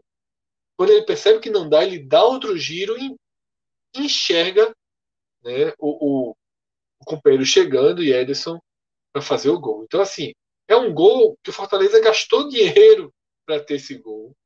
Tá? Que houve uma paciência, e aí a gente joga o mérito também para Rogério Senna, porque David não é aquele jogador que chega, como o Ederson chegou e está funcionando desde o início, não. A gente atravessou momentos aí da torcida do Fortaleza completamente contra David. Mas contra mesmo. Mas ele tá? demorou, assim, ele demorou a, a encaixar, ah, mas, mas o investimento era muito alto para é, para falta de paciência. Acho que deveria ter tido, ó, porque era um investimento de, de anos e a, a cobrança por resultado muito rápido é, poderia até ser natural, mas acho que ela foi até um pouco desproporcional, mas que bom pelo menos que o jogador respondeu e hoje ele se apresenta como uma aquisição de 5 milhões de reais. ele é muito bom. Ele é um é atacante que, que... E foi o valor pago, né? É só lembrando aqui, não é, uma, é um que acho assim, por exemplo. É, é um número concreto, não é um número assim. É, eu, eu tenho citado o Red Bull Bragantino como referência né, para esse tipo de, de jogador. Eu dava no programa passado, assim, imagina né, se o Red Bull começa a operar com Arthur Cabral ainda no Brasil, né, o Red Bull na Série A, e se, se Arthur. Cabral está no, no Red Bull. Mesma coisa David, né? Jogador com a mesma cara, mesmo perfil. E eu acho que se um dia o futebol do Nordeste conseguir fazer essa mudança, é, que o Fortaleza deu alguns passos, e o passo principal é David, na verdade, e o Bahia também deu alguns passos, Ceará, talvez, na, que hoje já nem está mais no clube, né, no, na contratação de Charles, que é você investir, poderia fazer com o Léo Chu, né, se conseguisse trazê-lo de volta, que é investir no jogador em ascensão. Tá? Investir pesado no jogador em ascensão. Isso é, é um, um, passo seguinte, né, Fred? Na, na, nessa construção. Seguinte, Sim, nem sei se é o seguinte, mas que pode pular etapas também, sabe? Mas é um passo seguinte. Historicamente é um passo seguinte, sem a menor dúvida. Isso, isso é isso que eu estou querendo dizer. É. Que, tipo, que, que historicamente aqui se, se investe mais em jogadores de maior nome e curva um pouco mais descendente na carreira ou no momento ruim na carreira, voltando de, de uma temporada fora, voltando de uma lesão, voltando de uma temporada muito né? ruim. Né? Exatamente. O Rodriguinho até mais do que a temporada. Rodriguinho, uma série aí de, de temporadas ruins. É esse vivendo realmente uma fase bem ruim.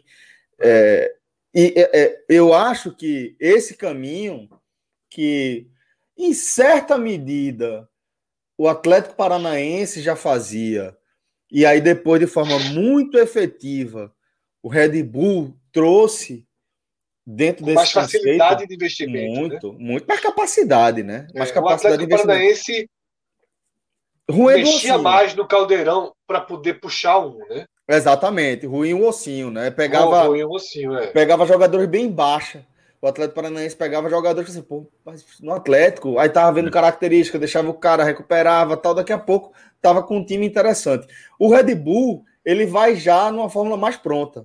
Ele vê realmente as promessas e ele consegue ser competitivo no ponto de vista então, de mercado. É, tem um o Fortaleza também de, agora. É, de, do Accelerator, Accelerator, vrum, vrum. Tá sempre aqui. Que ele, é, que ele fala o seguinte, né? Zé Rafael, Arthur, Bahia já teve esses nomes. Não, não. Não é o perfil. Zé Rafael, Bahia foi lá e pescou do Londrina. Aí é um outro tipo de investimento. É um outro tipo de investimento. David já foi 5 milhões e meio. Isso. Isso. David Por já saiu do ficha. Vitória. Isso. Não, não é o mesmo perfil de você. E aí seria como identificar Sobral no Ceará. Não é você ir ali e buscar alguém que está surgindo muito abaixo. É alguém que já mostrou futebol.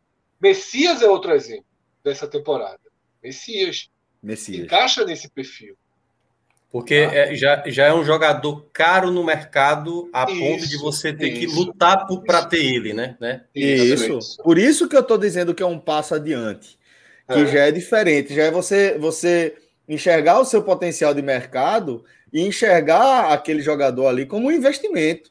É. Um investimento Arthur, que, que você, é. você, pode fazer dinheiro depois, inclusive. Arthur, porque você sabe que consegue você, desculpa, Fred, mas que você sabe que consegue é, utilizar aquele jogador, que ele vai ser útil, que você vai valorizar ele por conta da sua é. campanha e que vai virar um investimento bom para você no futuro. Isso. Eu acho que Arthur, essa é a questão.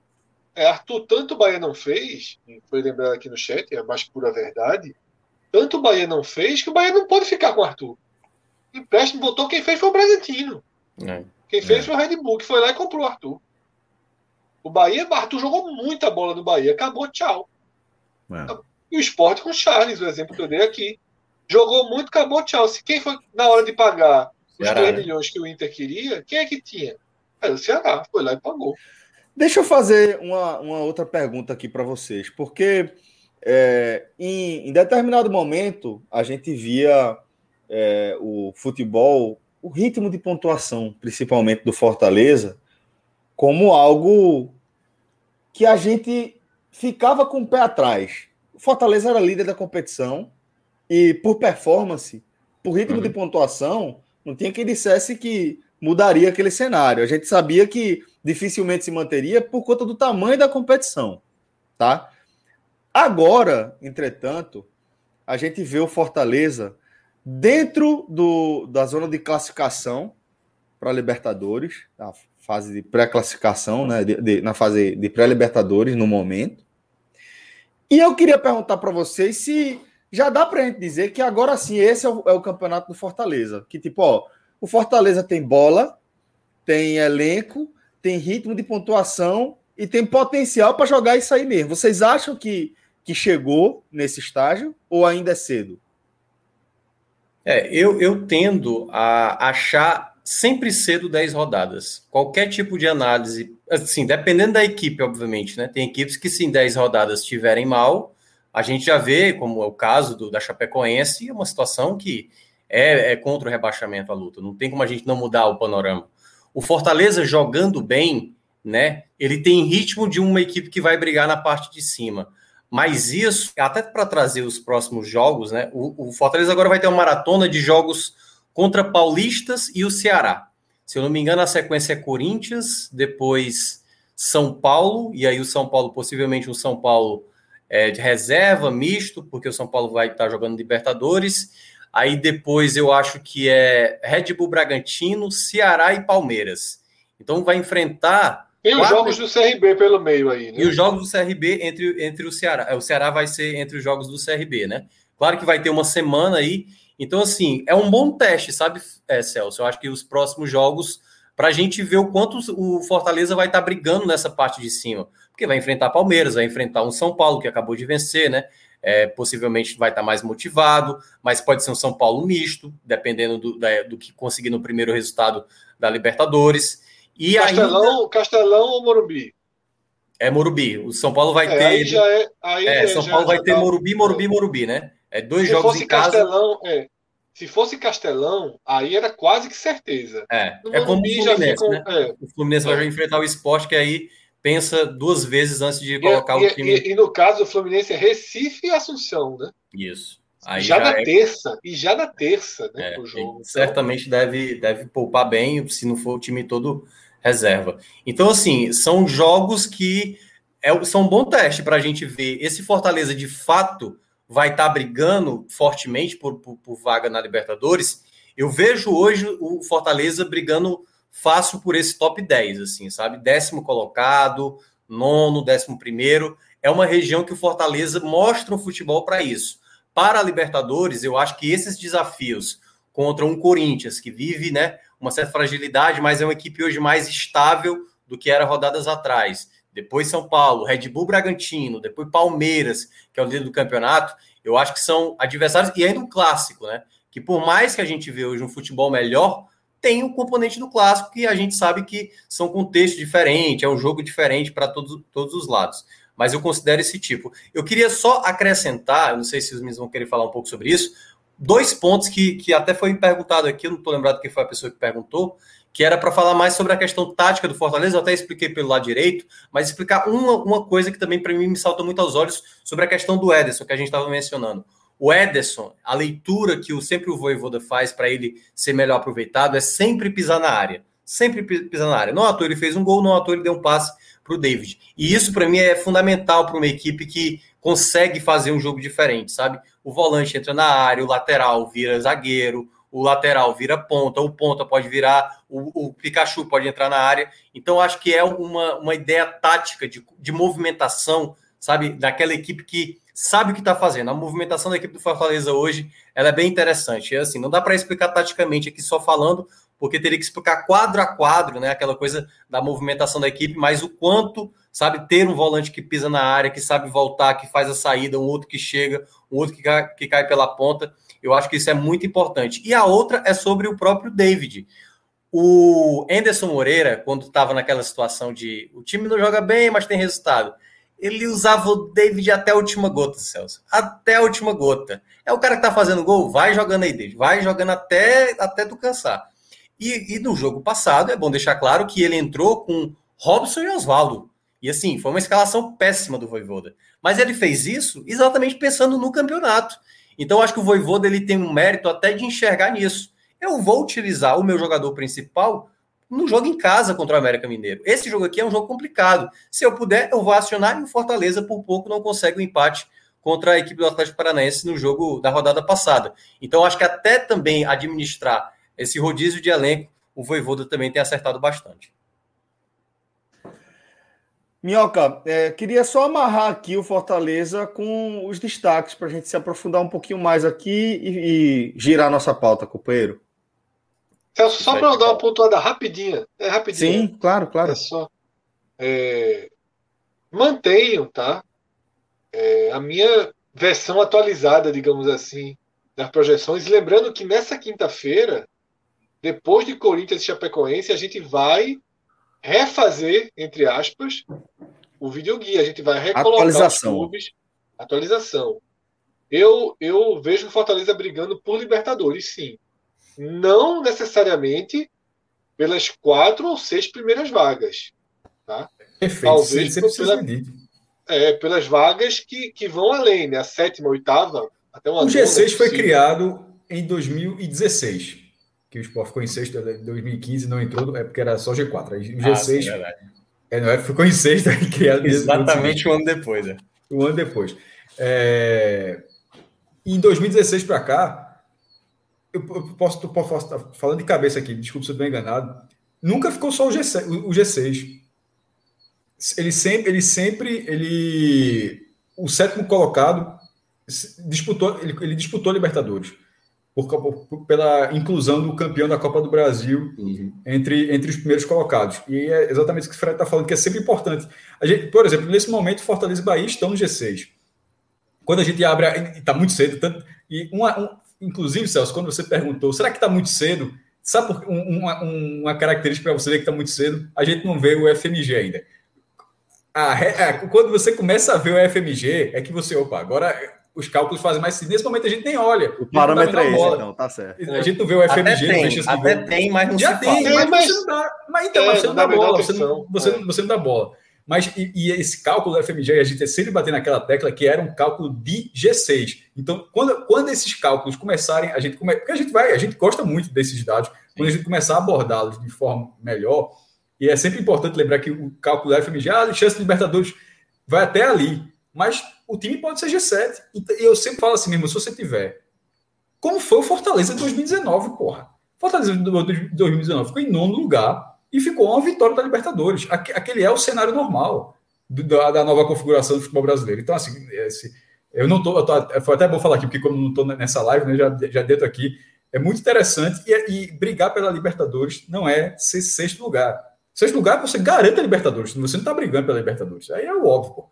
Agora, brigar pela Libertadores é você você estar tá próximo daquela área. E, e, com esse nível de futebol, de pontuação, esse ritmo inicial do Fortaleza, me parece que, que a chance dele, dele estar próximo dessa região a, a longo prazo no campeonato é bem razoável. É. E aí, é, um spoiler, é, um spoiler é sobre. Um spoiler, Minhoca, sobre um, um debate de amanhã. Que é olhar para cima e identificar quem o Fortaleza tem motor para acompanhar. Atlético Paranaense, talvez. Red Bull, menos. o Red Bull com, com o Claudinho está jogando muito bem, né? Teve um, um, Eu acho que o Red Bull joga melhor que o Fortaleza. É, mas vai passar um bom tempo sem Claudinho, então já, já é que, é que para de novo as coisas. Mas fundamentalmente, quem vem de trás, quem está no retrovisor, que o Fortaleza olha assim, ó, quando chegar vai ter que passar. Flamengo só. Porque os times de Porto Alegre largaram muito mal. Quando chegaram muito reforços do Flamengo, estão jogando aí tudo quanto é. a seleção, aí vai. É. O Flamengo, talvez o São Paulo, que hoje está no longo prazo, 10 pontos é. atrás. No 10 pontos atrás, pode, mas é. a longo prazo, São Paulo pode aparecer aí. Né? Os dois gaúchos estão muito mal. Não, talvez, talvez uma explosão dos dois gaúchos reforce esse Isso essa possibilidade, tá? Eu falei de Palmeiras e Grêmio, viu? Grenalzinho, e como isso Grenalzinho é. vai ser. O Inter joga muito mal, talvez pior que o Grêmio. Como é impressionante Inclu... o Inter joga mal. Eu sou, eu sou empate o Inter. empate o Inter. Claro, pô. E é o próprio. Já, é, entendi, já, entendi. E, e, o Santos, por exemplo, eu já acho. Eu já acho. Já acho. É. Talvez o Fluminense, alguma coisa ali já Rafael acho Almeida do mesmo, já, já, já acho também. do mesmo, já acho do mesmo padrão. Já hum. acho do mesmo padrão. Concordo, tipo, Fred. O que é que eu quero dizer? Eu quero dizer o seguinte: para mim, Fortaleza e América é igual a Santos e América, que é igual a Fluminense e América. Certo? Do mesmo jeito que a gente brincou lá quando estava no Beto Nacional de fazer aposta, eu não apostaria no Santos contra o América, eu não apostaria no Fluminense contra o América, com o América vindo de duas vitórias. Tá entendendo? Flamengo e América, eu acho que o Flamengo tem mais chance de vencer o América do que o Fortaleza. É mais ou menos por aí que eu coloco os parâmetros, que é como você vai ganhando ponto, né? Que é como uhum. você vai ganhando ponto. E você tem, que é importante, é o próximo time do debate, o Bahia. Que é muito estável. Sim. É muito estável. Está um ponto atrás do Fortaleza sem fazer nenhum barulho, sem levantar nenhuma poeira. Jogando mal algumas vezes. Cássio Cardoso já deve estar ouvindo, já deve estar nervoso para é. entrar aqui.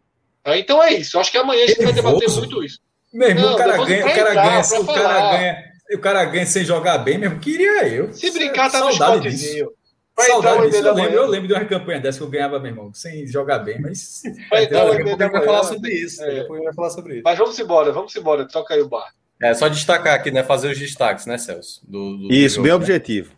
Vamos lá. É, David, obviamente, o melhor da partida, dois gols, deu o passe, foi muito acionado. Antes mesmo até de fazer o, a jogada do primeiro gol, né? A bela jogada, já era o destaque na minha avaliação. O outro vai para o Ederson, que é um jogador fundamental, e aí até mesmo para ter essa noção do quanto ele é importante, um jogador que é muito lúcido, né? Tem a leitura de jogo, por vezes erra, entendeu? Assim, não é um jogador perfeito, né? Como muita gente acha que até tá colocando, mas é um jogador, assim, primordial.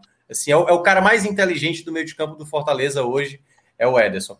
E eu vou ficar na terceira colocação, até tinha separado aqui e eu acabei esquecendo agora o terceiro nome. Ah, sim. É, para mim, eu acho que o, o Tinga ele tem se mostrado um jogador assim regular demais, sabe? Hoje mais uma vez foi muito bem. É um jogador que tem tá tendo cada vez mais um senso de leitura melhor e ele e ele e ele é o cara que ele te dá hoje ele te dá sustentação defensiva e quando apoia apoia bem. A jogada do primeiro gol passou como lateral, fez ali um, um, passe para o meio da área muito bem feito. Acho que é o cara que por mais que o Voivoda vá tentar encontrar um outro zagueiro para substituir ele, não vai encontrar com a mesma característica do Tinga, da entrega, da qualidade de passe, da saída de jogo, porque o Quinteiro eu acho que não consegue oferecer isso, o Benevenuto tem, mas é mais duro, o Tinga ele consegue juntar na função que ele está fazendo hoje, ser um bom defensor e ao mesmo tempo um cara que apoia muito bem. Então para mim esses três foram destaque. Pontuar os jogadores negativos, Robson foi um jogador que errou demais, pouco participativo e das vezes que tentou não foi tão bem. Abriu até uma boa bola para o Pikachu, né? Que acertou a bola na trave, mas é o jogador que é isso, Celso. Vai fazer o gol, vai jogar mal. Vai fazer o gol e vai jogar mal. Vai dar um passe, vai jogar mal, entendeu? Então o Robson nada mais é do que esse jogador. Mas se é um cara que entrega uma assistência e gol, tá pelo menos salvando aí em alguns momentos, né? Não dá para confiar plenamente nele.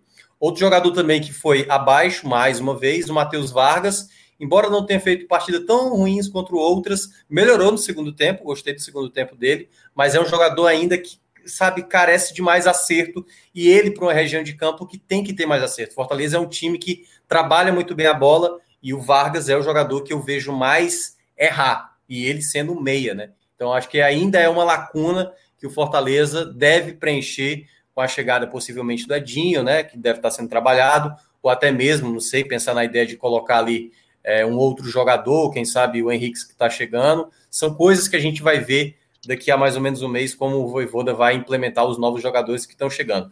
E eu acho que eu não tenho um terceiro nome, não. Deixa eu dar uma olhada aqui rapidinha. É, eu acho que eu não consigo listar. O Crispim fez um jogo ok, nada comprometedor. Acho que o Carlinhos também entrou, também não causou, o Carlinhos entrou também ali. Acho que só destacar, fazer uma menção, né, obviamente, positiva ao Igor Torres, marcando mais um gol, garoto, e o belo passe do Guedes, né? O Guedes, cruzamento com ele é muito bom. Não, infelizmente, não consegue entregar uma mesma intensidade que o Pikachu como ala direito. Beleza, companheiro. Olha só quem já está por aqui, para alegria de Vitor Vilar. Quem está por aqui é Cássio Cardoso. Tudo bom, companheiro?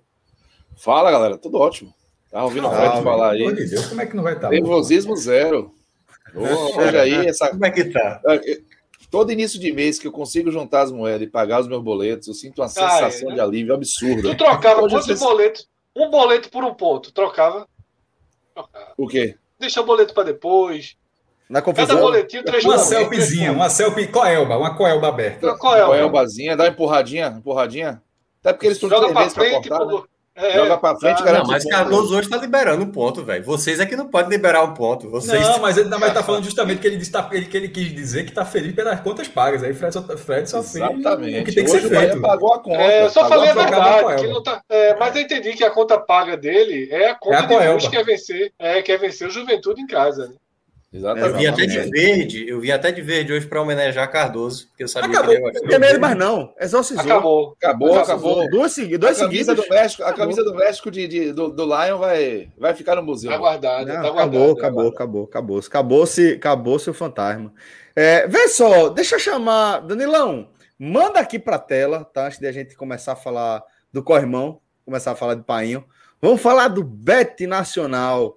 Olha aí, Fred.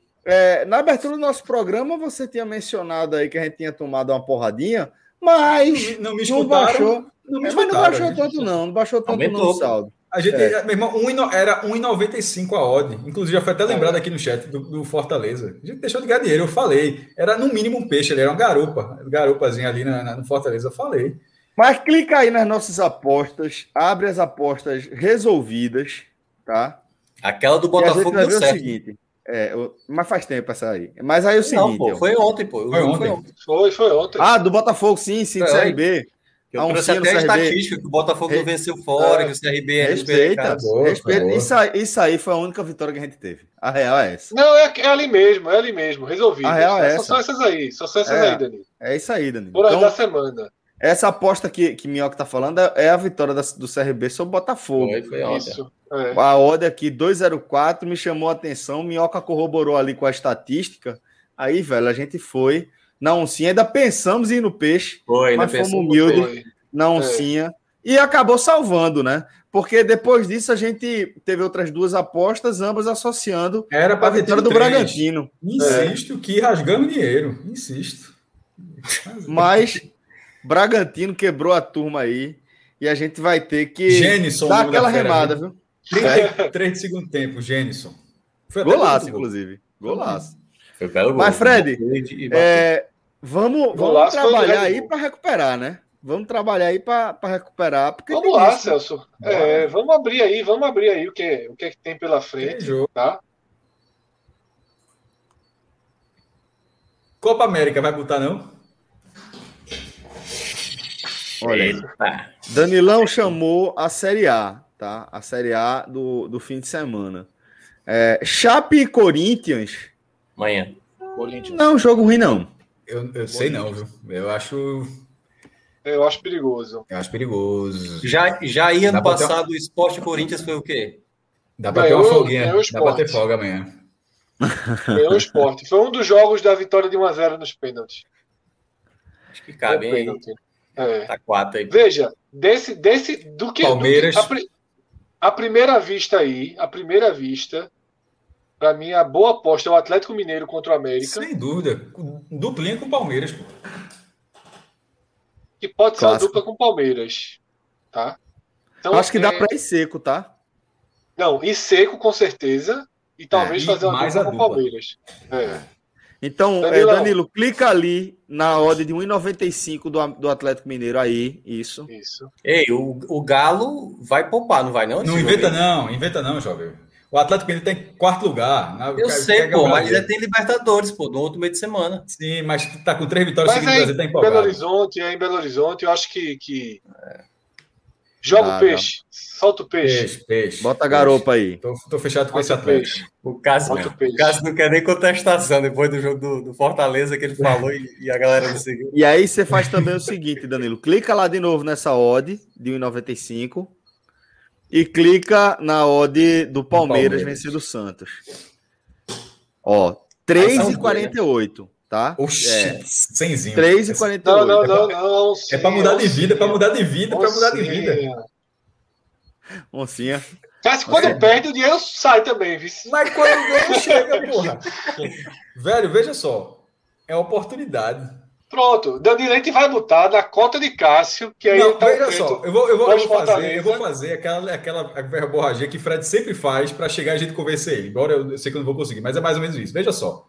É como, Fred, se tivesse colocado 50 no Fortaleza. É então que eu falei, tô... exatamente isso. E, é. agora, pronto. Você tá botando é. seu lucro. Pronto, o lucro real. É. Pronto, pronto. Então não Foi tá. Aí, é... Perfeito. Outro peixe. Outro peixe. É muita, é muita, é muita bronca para torcer, viu? É, Mas, não, bastante... veja só. É acessível. Claro que é um clássico lá, Palmeiras e Santos e tal. Eu vou estar é, tá torcendo um de todo jeito aí do Galo. Torcedor do Santos, se estiver aqui. Os Mas... dois jogos do meio de semana, né? Um é Sula Palmeiras e, e Atlético estão muito empolgados pô, com, essa, com essas, últimas, essas últimas rodadas do Brasileirão. Pô. Uma é, briga pelo concordo, O Palmeiras acabou de assumir a liderança. É, agora, agora é... Flamengo e Chape, mas aí o Flamengo paga muito pouco, não vale a pena. Pode entrar. fechar essa aposta aí, isso, Danilo. Boa. Isso.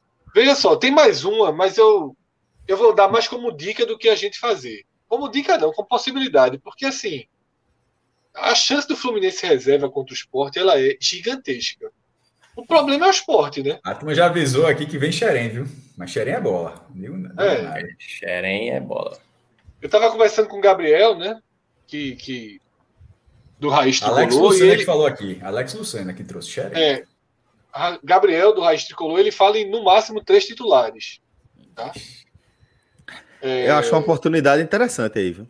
É, mas o problema é que eu não sei como vai estar o esporte. E eu acho que há um risco das casas de aposta do próprio Beto Nacional diminuírem essa cotação. Então, só, mas veja só, mas isso se não fechar agora, se fechar agora o valor é esse aí. Só... Se fechar agora o valor é esse. Se fechar o valor é esse. O valor tá, o valor tá apresentável. Eu acho que, eu sei uma onça aí, viu? Uma onça, Isso, uma onça do leão. Uma onça. Um gato mato, um gato uma onça do leão. Gato mato, é uma onça do leão. Bota o jaguatirica aí. É jaguatirica, que eu tava. Bota o jaguatirica aí. Não tava vindo o nome, eu chamei onça pequena. jaguatiricazinha. Quem, quem não ah, joga certo alô, mesmo é Nino. Quem não joga é, certo Nino, é Nino. Nino é, tomou Nino o amarelo, amarelo, e também vai servir a seleção brasileira. É, ele forçou, ele forçou. É. Não, nem Fred. Fred saiu machucado. É, Fred saiu machucado também. É, outros jogadores já, foram, já tinham sido poupados nesse jogo e não vão voltar contra o esporte. Ion, é, é, Fluminense tá certo, meu irmão. Cerro Portenho, Fluminense. Cerro Portenho. Onça. É. Onça. Jaguatirica. Pronto. Eita, que confuso. Vê, vê, o que é. Você vê o que é uma insanidade. Mas vamos embora. oncinha, pô, oncinha. Veja só. É, Fred, tá só. Vou jogar algo, me diz, algo me diz que, for pra, Fred... se for para apostar, Aí tu saca aquele dinheiro é, todinho, porra, e pronto, é, acaba esse negócio. É. Olha aí, quem comentou... dinheiro, pô. Olha aí quem comentou aí, logo embaixo aí, ó. Tô torcendo nessa aí pro Bet Nacional. Último comentário. Aí, tricolor. É, tá torcendo pra banca, né? Irmão, tu tá torcendo pro Bet Nacional, é foda, né? um abraço, Gabriel. Ele falou em, seguinte, é, é, é, em seguida, justamente que a gente tá Gabriel, tá Gabriel. Né? Roger falou passa... três vezes na coletiva sobre poupar nesse jogo do esporte. Viagem, ah, campo do seu portenho, Gabriel. É. Veja só, Gabriel, tu nunca ganha essa Libertadores, a, chance, a tua chance é essa. Foco. Não tem para que dar essa porrada. Acho. Foco. Mas estamos aí, pronto. Então, empenhamos Fred, aí. Fred, última coisa tipo, o Sport ganha aqui. Tô assinando, o Sport ganha aqui, o Fluminense ganha lá. Fechado. Puta que pariu com todos os clubes. Bota uma banquinha na cidade aí. Com Bota uma banquinha na cidade aí. Com todos os clubes da cidade. Todos os clubes é foda. Alguns eu aceito um ponto. Um aqui, zero lá. Fred um aqui, não, zero tem, lá. Fred não tem que ser presidente do esporte, ele tem que ser embaixador para sair visitando tudo quanto é presidente. O, o, que é o FIRE? O FIRE é pegar uma, uma ideia que já é ridícula e ele consegue, e ele consegue suavizar de uma forma que um, um dirigente que diz, hum, gostei dessa proposta, um ponto, um ponto quatro para mim, um para tu, bora. Depender, depender é válido mesmo. Vale. Então é isso. É, e é o seguinte, galera. A gente, até esta quarta-feira, a gente tava com ação que foi muito bacana, tá? Vou, vou falar para vocês que vou tentar, vou tentar, mas em tese, a ação acabou. Entretanto, a ação que eu estou falando é aquela, né? Que sua Danilo, conta. Cuidado, cuidado com essa sua navegação aí, viu, jovem? Se puder clicar em sair ali, eu agradeço. é real, real. É. Mas é o seguinte. É, até essa quarta-feira a gente tava com ação, velho. Era brincadeira. Obrigado, Danilo. Obrigado. Danilo. agora pode passear, agora pode ah, passear. Olha o login que tá ali, ó. Olha o login que tá ali. Demelo. Só tem, Eita, já, tá, já tá trabalhando. já tá trabalhando. Rato, é, já tá Rapaz, trabalhando. ali só pra gente ver o negócio? Mas olha só. A gente, a gente até essa quarta-feira tava com ação que foi, pô, espetacular, velho. A gente teve uma ação muito bem sucedida que era você criar sua conta e ganhar um crédito de 10 reais. Mas não se desespere, porque o nosso código ele segue valendo, tá? O nosso código é podcast45, código já consagrado da gente aí, para você criar sua conta e também ganhar esses 10 reais, só que com um depósito mínimo de 20, tá? Você pode fazer um Pix, no instante o dinheiro vai pingar lá na sua conta do Beto Nacional, e aí a partir do momento que você fizer essa ativação com depósito mínimo de 20, a gente chega junto e dá os 10 reais de crédito para que você já largue aí no green diferente de Danilo, que deve estar trabalhando aí no vermelho, por isso que não quer dar o ok, como o Maestro geriu. Mas a gente. Vermelho. Vai, a gente. Subestima esse povo, não, meu irmão. A minha vai no sigilo, olha aí, é um monstro. Só tem rato. E aí o seguinte.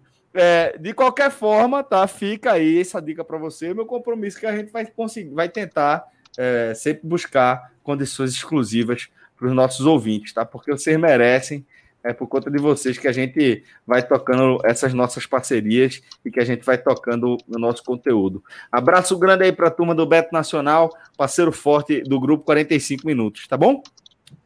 Bom, vamos seguir aqui com a nossa pauta e como Fred já havia destacado em sua última análise ali é, relacionada também ao Fortaleza, é, a, se a gente está falando que é, o Fortaleza está completamente inserido aí nesse contexto de uma disputa por Libertadores, independentemente ali é, de ser sexto, sétimo, oitavo, mas a gente imagina que o Fortaleza vai seguir nessa briga, a gente não pode ignorar o fato de que o Bahia está somente um ponto abaixo do time de Voivoda.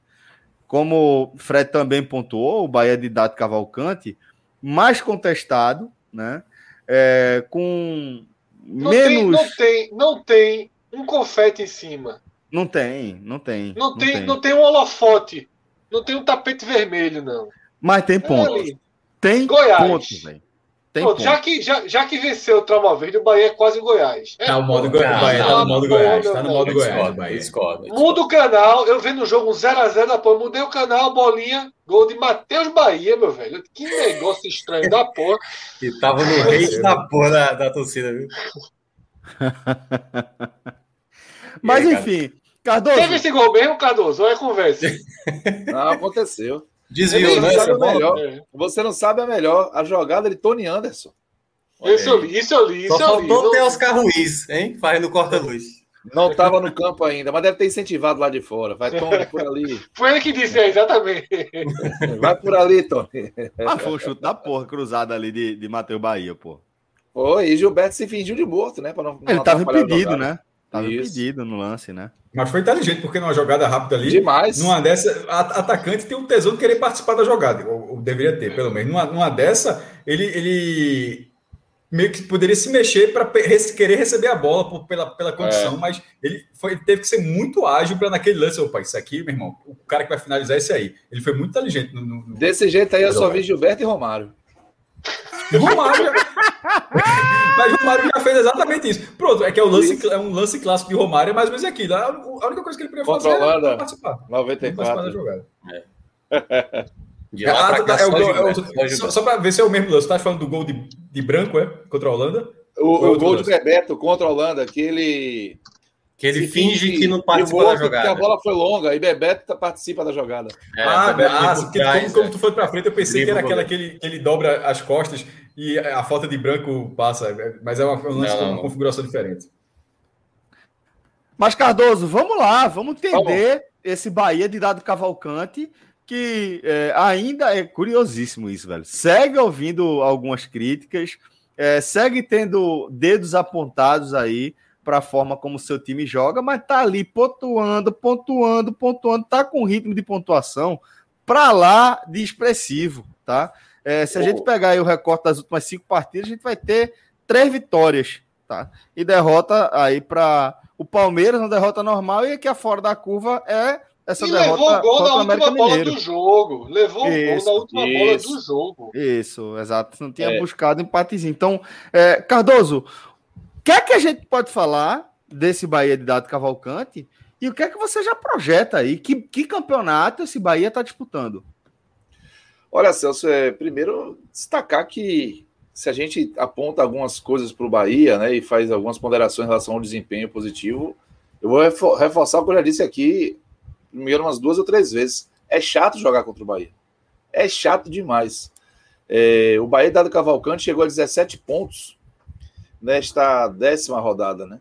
Já é o melhor desempenho do Bahia em pontos corridos em 10 rodadas. E são 10 rodadas na primeira página. É esse ponto também bem interessante. O Bahia já está 10 rodadas na primeira página. Para efeito de comparação, em 2020, o Bahia precisou, de, se não me engano, de 17 rodadas para chegar a 17 pontos. Foi algo assim. Olha a diferença em relação a esse. Para mim é meta, viu? Hein? Para mim é, Não, isso é Isso aí, para mim, já, já mostra como, como o campeonato tá bom para o Bahia. É, e quando os resultados estão acontecendo, e quando você não joga bem e o resultado vem, eu acho que tem que dar uma valorizada, porque eu já vi muitas vezes é, acontecer, time que está num. Aqui afundado, chafudado na zona de rebaixamento, ou competindo ali pela zona de rebaixamento, às vezes joga bem, faz um, o Mizancene ali com a bola rolando, não bota a bola na casinha, toma o gol e sai, sai sem pontos, sabe? O jogo contra o Palmeiras, é, né, Carlos? O jogo contra o Palmeiras foi exemplo, isso, né? isso. Exatamente. Então, quando você tem uma oportunidade de, de ter um time que está competindo o tempo todo e mesmo nos momentos ruins consegue encontrar soluções para vencer, eu acho que isso é, é, um, é um ponto muito valioso para porque é, é, somar, né, velho? É somar que vai fazer a diferença. Acho que o jogo hoje ele parece, parecia bem bem complicado porque o Juventude ele se fechou de novo, né? Ele já tinha se fechado contra o Ceará, só foi ali tomar o gol no segundo tempo, dois lances bem bem próximos. E hoje ele dificultou muito o jogo do Bahia, né? Por se defender. Acho que do ponto de vista defensivo, o Bahia é, no primeiro tempo não tomou nenhum tipo de susto. Juventude ainda tentou uns chutes ali, o Paulinho Boy incomodou um pouco, mas é, a bola ficou mesmo com o Bahia, houve um domínio absoluto mas o Bahia é, viveu uma jornada muito ruim tecnicamente, né? Seus jogadores, assim. Boa parte dos jogadores de frente, pô, os caras bateram na bola, erraram muito. Jogadores como o Nino Paraíba, como o Rossi, é, o próprio Gilberto, é, Rodriguinho, Matheus Bahia, primeiro tempo. Matheus Bahia, primeiro tempo, ligou um contra-ataque, né? Os caras, o Juventude, numa bola displicente pro Juninho. Então, assim, os jogadores de construção de jogo do Bahia, a exceção do Daniel foram muito mal. É, é, bola muito longa, Nino cortando para a esquerda. Nino, Nino, fez um cruzamento há muito tempo que eu não lembrava de, do Nino Paraíba antes de 10 de janeiro. O Nino de antes de 10 de janeiro. Tinha muito tempo que eu não lembrava dele. Hoje eu lembrei, em alguns momentos no ataque, sabe? Umas bolas que pareciam meio aleatórias ali. Então, tecnicamente, aí, se é um problema mais técnico, eu não vou é, aqui imputar responsabilidade a dado Cavalcante, não. Acho que o Bahia, do ponto de vista tático, cumpriu o que tinha que ser feito. O Bahia ocupou o campo ofensivo, tentou pressionar o Juventude, mas o Bahia não teve qualidade com a bola rolando para fazer isso. Aí ficou aquela angústia, né? Porque estava todo mundo jogando mal. Tassiano foi um horror. Aliás, é, já é o segundo ou terceiro jogo seguido Tassiano que ele não consegue acrescentar. E dessa vez ele já estava ali mais ou menos na posição dele. E aí ele ficou sem, sem função no intervalo. Acho que o Dário Cavalcante foi bem, tirou o Tassiano, já tinha tomado até uma amarela, né? Teve um momento no primeiro tempo que ele ficou meio nervoso, que o Juventude tem, tem uma galera que assim, o Juventude é um time muito físico, né? É, o Jadson, ex-volante do ex-Cruzeiro, é, Bahia, ele estava no time, o Elton, ex-Bahia, também estava no time, o Matheus Jesus, um jogador muito forte também, de muita imposição física, o, o, o Diego, lateral direito, então assim, um time que tem, usa muito a, a, parte, a parte física, o campo estava pesado, choveu bastante em Salvador hoje, apesar do campo ter resistido do ponto de vista de, de qualidade para o jogo, né? Ficou muito longe de ser o Alfredo Jacone de Juventude e Flamengo, não teve isso. Mas é, o campo estava pesado e o Juventude fechou bem os espaços e tomou conta nesse aspecto assim do, do das, das disputas, sabe? O Bahia não conseguiu vencer as disputas e o jogo foi muito perigoso para entrar num, num cenário ali de, de marasmo, de confiança da juventude, de, de afobação do Bahia. Acho que o Cavalcante fez uma boa escolha no intervalo. Tirar o Tassiano e botar o Michael Douglas. E botou o Rodrigo para dentro, botou o Renato Douglas aberto na esquerda. Mas a real é que. É, ou desculpe, o Matheus aqui me lembrou, o Michel Macedo. Eu falei do Diego, porque o Bahia, o Bahia teve um Diego Macedo, inclusive, em 2014. E eu tava com o Macedo e lembrei do Diego, é o Michel. Obrigado ao Matheus aqui, corrigiu no comentário. Então, o, o Bahia no segundo tempo continuou mal. Continuou mal. O Juventude não, não atacava, não conseguia sair para o ataque. O Bahia dominou nesse aspecto, mas é, não produziu também. E aí realmente deu angústia. Né? Deu a sensação de, de, de, que o Bahia correu o risco de, mais uma vez, desperdiçar ali o mando de campo contra uma equipe que o Bahia tinha a obrigação de vencer. E aí, é, o Tony Anderson apareceu para entrar no jogo, né? E eu fiquei na dúvida se ele entrar no lugar do Rossi, porque o Rodrigo não vinha saindo das partidas. E o Rodrigo também foi mal, tecnicamente. Aí o Dado Cavalcante, para mim, acertou de novo. Né? Ele botou no lugar do, do, do Rodriguinho o Tony Anderson. E aí, para assim, para a sorte do Bahia, a primeira bola do Tony Anderson, o cara entrou com um apetite que os jogadores do Bahia não estavam conseguindo ter. A força dos jogadores do Bahia não estavam conseguindo ter. Ele saiu costurando por dentro, fazendo a jogada bola foi até a área, ele brigou pela bola na área, recuperou, ela sobrou para Matheus Bahia, que chutou cruzado ali para fazer um a 0 na primeira participação do Tony Anderson. Então, assim, ele, ele entrou para resolver como o Gilberto tinha feito contra a Chapecoense, né? E isso, é, depois desse 1x0 aí, foi o grito de liberdade do Bahia, né? Fez ufa, agora o jogo vai mudar. E aí, quando o jogo mudou, não trouxe tranquilidade. Quando o jogo mudou, é, o Bahia não, não, continuou, não, não continuou atacando, deu para entender, o jogo estava muito difícil, o Bahia não estava conseguindo jogar. E aí o Bahia resolveu preservar um pouco o resultado. Dado, tirou o, já tinha tirado o Jonas para botar o Patrick, porque ia ajudar a, a, circulação de bola, mas depois tirou o Daniel, colocou o Lucas Araújo. Aliás, eu vou falar do Lucas Araújo na, nas análises individuais. O Oscar Ruiz entrou, é, não pegou na bola.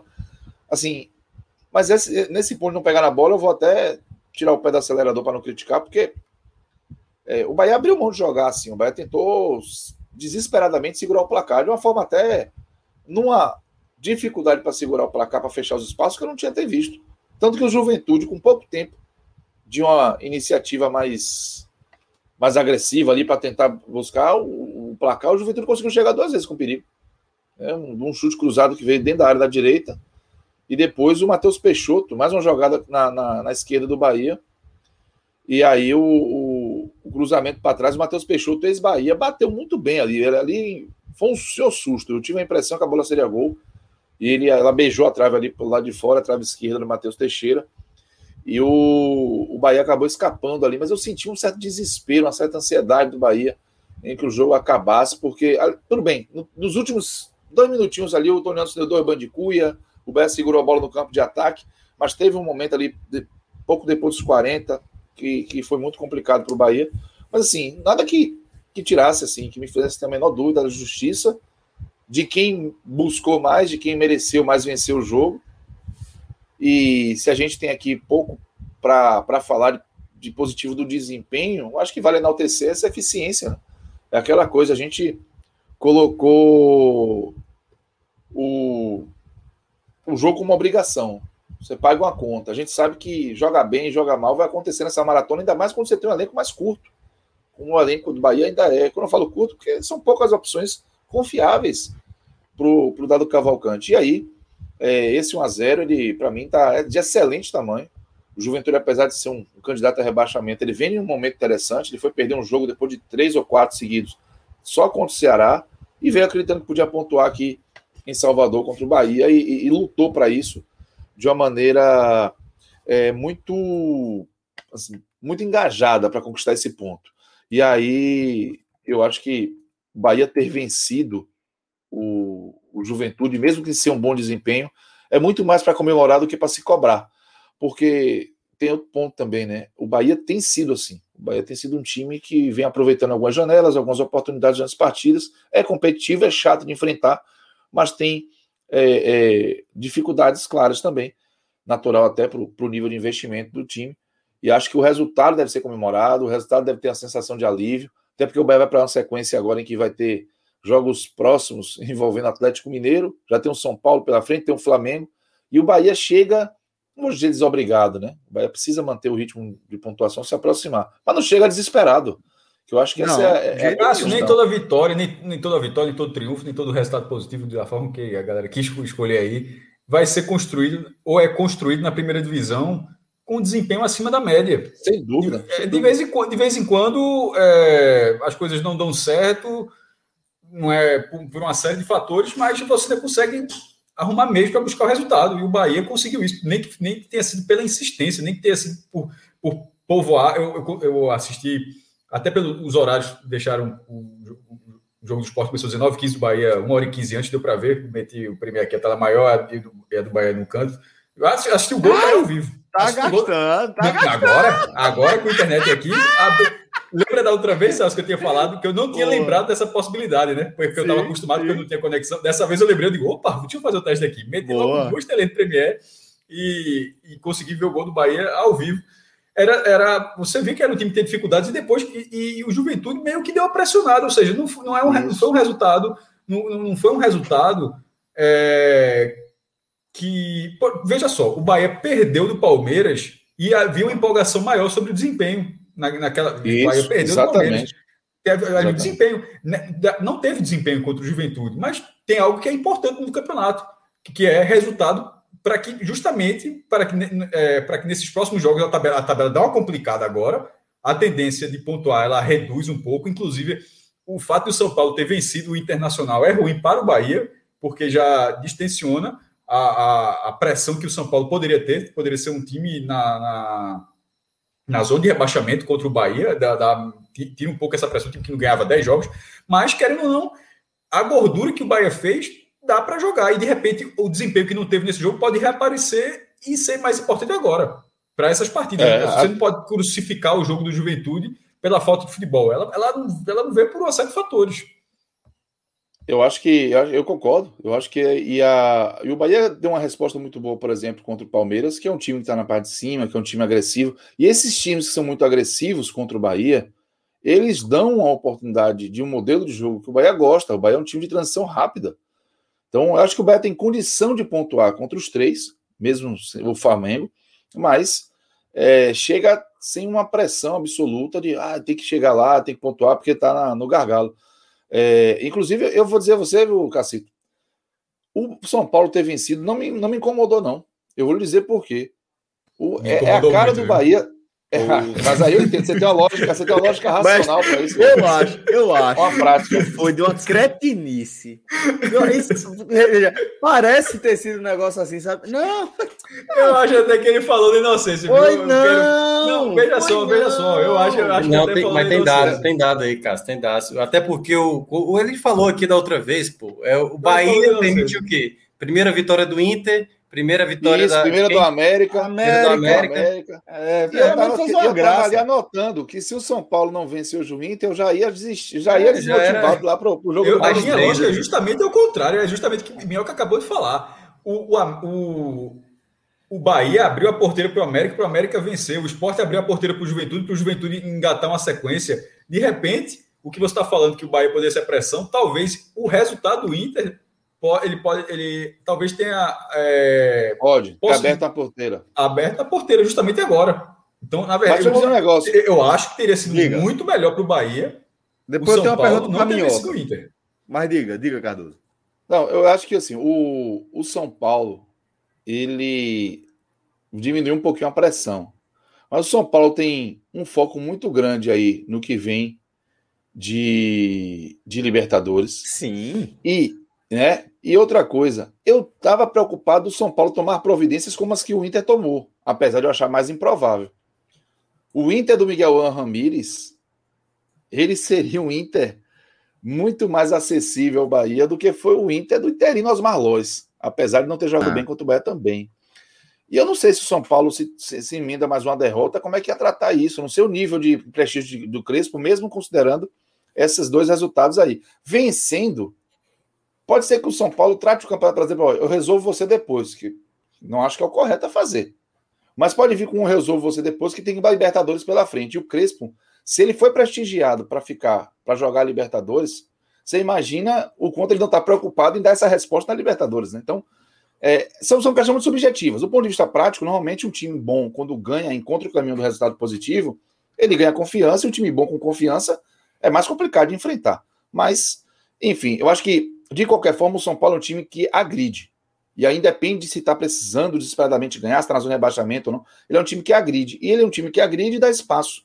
Quando o Palmeiras faz. O Flamengo vai fazer isso também contra o Bahia. O Atlético vai fazer isso contra o Bahia. Então, é, o Bahia teve muita dificuldade quando pegou o Corinthians, que baixou suas linhas. O Bahia teve dificuldade contra o Juventude hoje, que baixou suas linhas. O Santos o Bahia ficou muito com a bola, não, não conseguiu entrar na defesa do Santos, foi só aquele intervalinho do, do segundo tempo ali.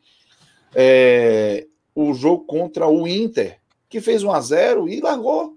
E chegou na cara do gol, porque o Bahia tentava atacar, tinha a bola, o Inter se fechava e o Bahia dava o contra-ataque para o Inter. Então, assim, o formato de jogo, apesar de ser contra times mais qualificados, ele, eu tenho a impressão que deixa o Bahia mais à vontade, ou pelo menos mais perigoso para o tipo de, de jogo que propõe. Mas, independente disso, chegar nessa, nesse, nesse estágio da, da tabela, das agendas ali, com 17 pontos, é uma tranquilidade que é valiosa para o momento. Assim, o Bahia vai conseguir administrar melhor. Por exemplo, vai chega no Morumbi e vem um 0 a 0 Poxa, pode assinar. Tá lindo. Tá lindo. O, o, O Bahia não tem desespero. Muda, muda completamente as alternativas, né? Você passa Demais. a ter opções para estabelecer uma proposta diferente de jogo, né? É, agora é o seguinte, eu queria trazer Minhoca tá, para esse debate aqui, uma pergunta bem direta, Minhoca. Você acha que, que esse Bahia tem mais ponto que bola? É, hoje não deu para acompanhar o jogo, mas por vezes eu sinto que o Bahia, que isso já aconteceu em algumas temporadas anteriores, né? Assim, tem os pontos chaves de alguns jogos que você acha que o Bahia vai prevalecer e o time acaba decepcionando, sabe? Tem alguns momentos que isso acontece. Mas é, é o que eu cheguei a falar algumas, algumas, alguns, algumas gravações, algumas lives anteriores. Eu acho que por vezes falta realmente peça, né? Ali você, você sabe. Hoje é fácil você saber o Bahia do, do goleiro até o Gilberto, né? Do, é, aliás, né, do goleiro agora pode até ser que tenha uma disputa, né, Cássio? O Danilo Fernandes está chegando aí. Eu mas... espero que seja uma disputa justa. Isso, até porque o momento hoje é do Matheus. Né? É, é só é, o que eu espero. É, mas Danilo gosta de trabalhar nesse cenário aí, viu? ótimo. Mas Se o... for por meritocracia, por desempenho, tá ótimo. Espero que seja por isso. Mas um ponto que eu, que eu percebi, né, do, da análise do, do Cardoso, ter o Tony Anderson mais ligado, velho, assim, sabe? É fundamental. O Bahia tem que arranjar um 12 segundo, um 13 terceiro, um 14 quarto jogador, um 15 quinto porque o Matheus Bahia fez um gol, mas meu amigo é, é mais corneta do que, do que alegria, entendeu? No jogo, então, inclusive, estava ouvindo. Pois é, durante o jogo inteiro a galera ali, meu amigo, vai ser difícil, né, suportar. Então eu acho que precisa ainda encontrar outras peças, sabe? Começar a aumentar a competitividade, porque o campeonato é longo. Não dá para fazer o campeonato inteiro só com os 11 titulares. Na ideia geral, são os que jogam mais, são, mas você tem que ter um cara alto, não é nem altura, mas que não caia tanto de rendimento. Não dá para sair Gilberto para entrar Oscar Ruiz para fazer o que faz, né, velho? É assim, é. Aí o torcedor já larga, né? Assim, a não ser que. Sarrafo falei com o Gilberto é muito alto, né? Mas eu, é. o, que, o que eu concordo com, com o Minhoca é que, assim, não dá para você mudar uma peça e mudar a proposta de jogo, né? Porque... Não, e, e cair a qualidade, assim, Isso. Total. Porque, assim, o, o Cardoso falou aqui da outra vez, né? A questão do, do Rob Gol que esse Oscar Ruiz, assim, cara, eu acho que se ele, se ele conseguir fazer 15% do Robigol já tá, tá no lucro, cara. Tá porque assim, me parece a pior contratação até agora do Bahia, assim, eu, eu, assim, pelo, das que eu vi, né, em campo, assim. É, é, desesperador, cara, ver o Oscar Ruiz em campo, assim, sabe? Tomada de decisão, perde lance fácil, sabe? Então, assim, tem coisas no Bahia que ainda vai ter que aprimorar mais com outras peças. Eu acho que para o Bahia ter uma boa campanha nessa Série A, do que a gente está falando aqui de é, nem sempre jogar bem, é exatamente por falta de ter outras peças que consigam, sabe, substituir. Quando o Gilberto não estiver bem, é, claro, é quase impossível substituir o Gilberto, mas, sabe, ter uma outra peça, o, sabe, o, o Michael Clayton ter, pelo menos uma sequência de bons jogos, guarda ali um gol, sabe, faz um gol ali de, de empate ou de um alívio. Então, acho que está faltando mais outras mal, peças que possam acrescentar. Eu acho que o Michael Douglas, por exemplo, vai ajudar, mas ele entrou mal. Só, só um detalhe, eu vou responder sua pergunta, Celso, com, com uma outra perguntinha rápida. Quando a gente fala bola, a gente acaba deixando talvez um pouco ainda abrangente, né? E dando espaço, porque é, o Bahia não encanta. Eu concordo. O Bahia não empolga como o Fortaleza, do Voivoda. Mas, e, e, aí não vem um confete. Mas eu, eu dou valor à eficiência. Eu dou valor eu à competitividade, sabe? Eu acho que taticamente. Quando você é um fala time... que o Bahia é chato, para mim é um enorme Mas, é, se, o Bahia se, é esses pontos, se esses pontos vêm diretamente da eficiência, eu considero bola, viu?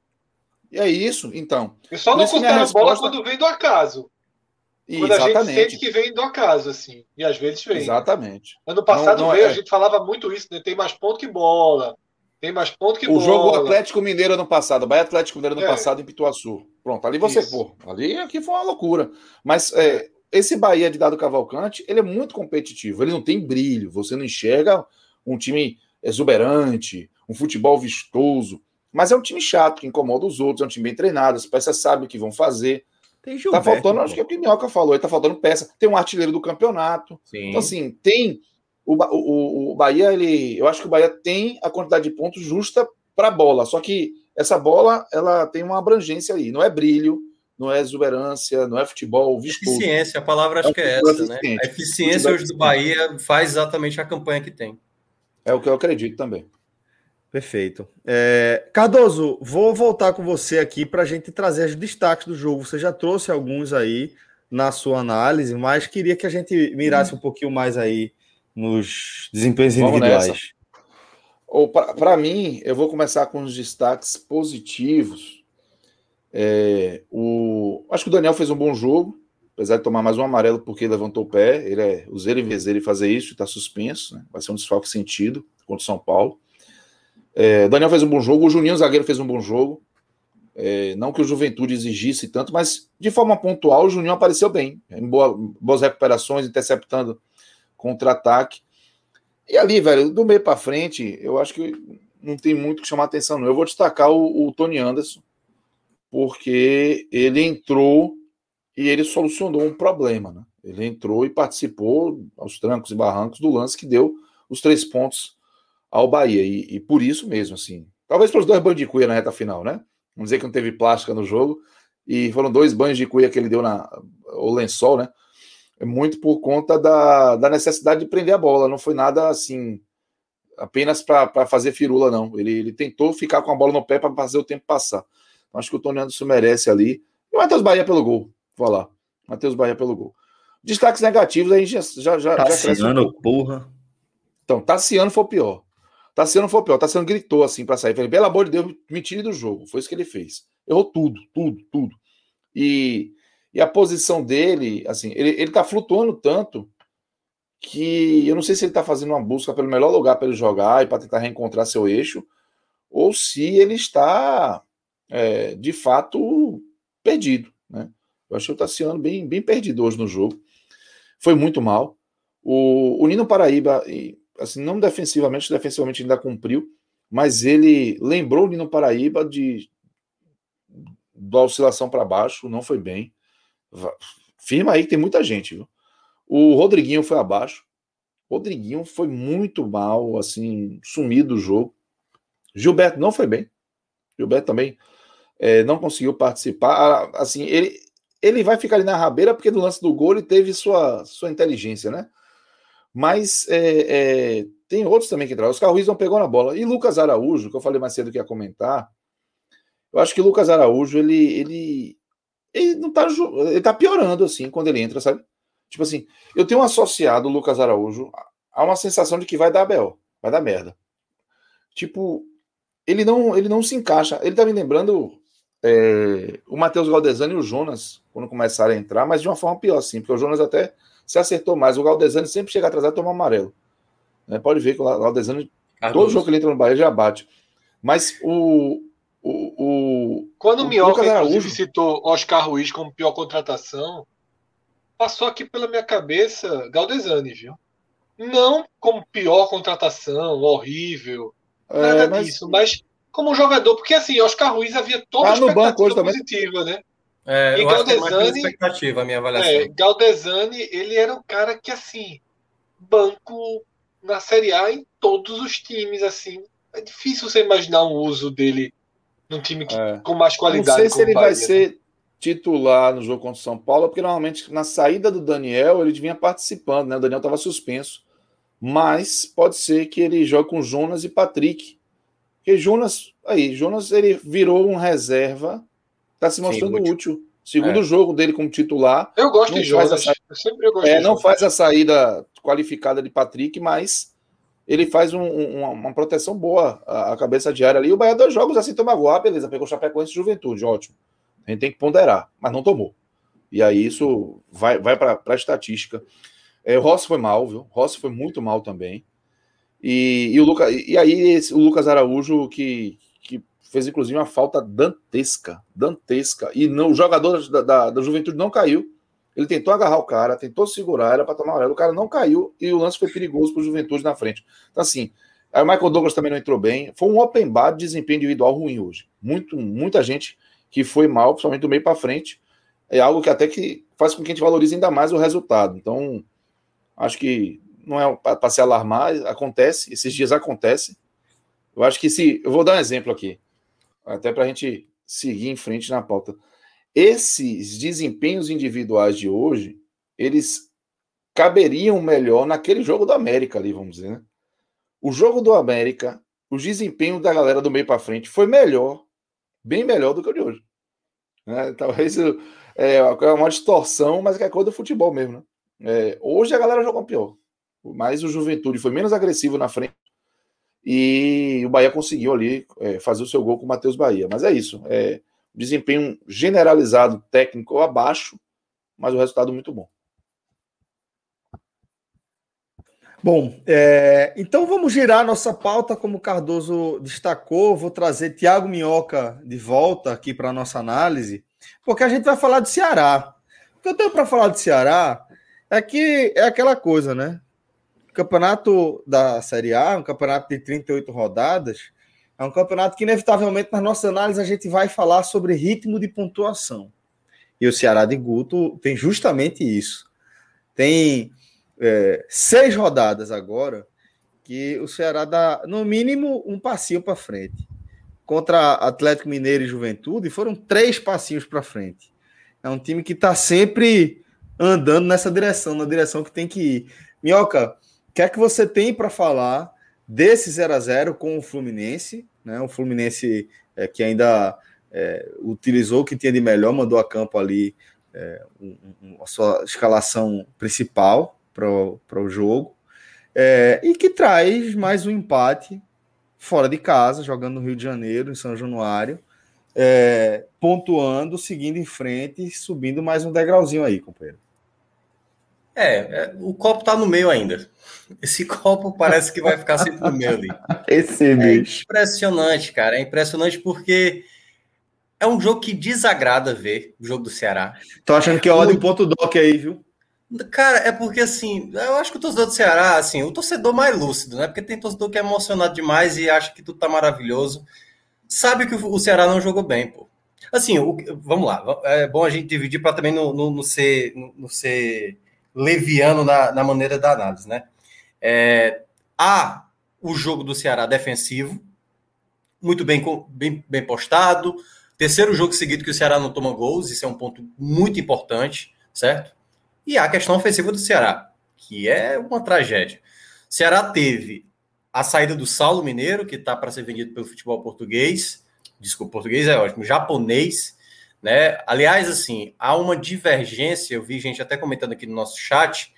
É, o Saulo vale 9 milhões, é isso mesmo, porque essa informação foi dada pouco antes do jogo começar, dada pelo jornalista Nicola, e o Nicola, por vezes, né, assim, não tem aquela informação precisa, tanto é que muitas pessoas, até do jornal o Povo, que tem contato ali com o Ceará, não conseguiram confirmar essa informação dessa venda de 9 milhões para o Yokohama, até porque o primeiro time que pintou foi o Kashima, e tem aí essa possibilidade de ser vendido para o Yokohama, e se for por 9 milhões, eu considero uma ótima quantia que o Ceará vai estar vendendo, o Ceará que está ainda estabelecendo as suas metas de vendas, né? Já vendeu o Charles, e aí o, o Saulo tá para sair para jogar no Japão. Então, assim, já não teria o artilheiro da equipe. Teria a volta do Kleber como titular. O Jorginho também não foi listado para esse jogo, até por conta da lesão que teve, né? Teve, tava com o lábio muito inchado por conta do corte que teve, e o Vina voltava a ser titular. De resto, o retorno exatamente do Bruno Pacheco na lateral esquerda.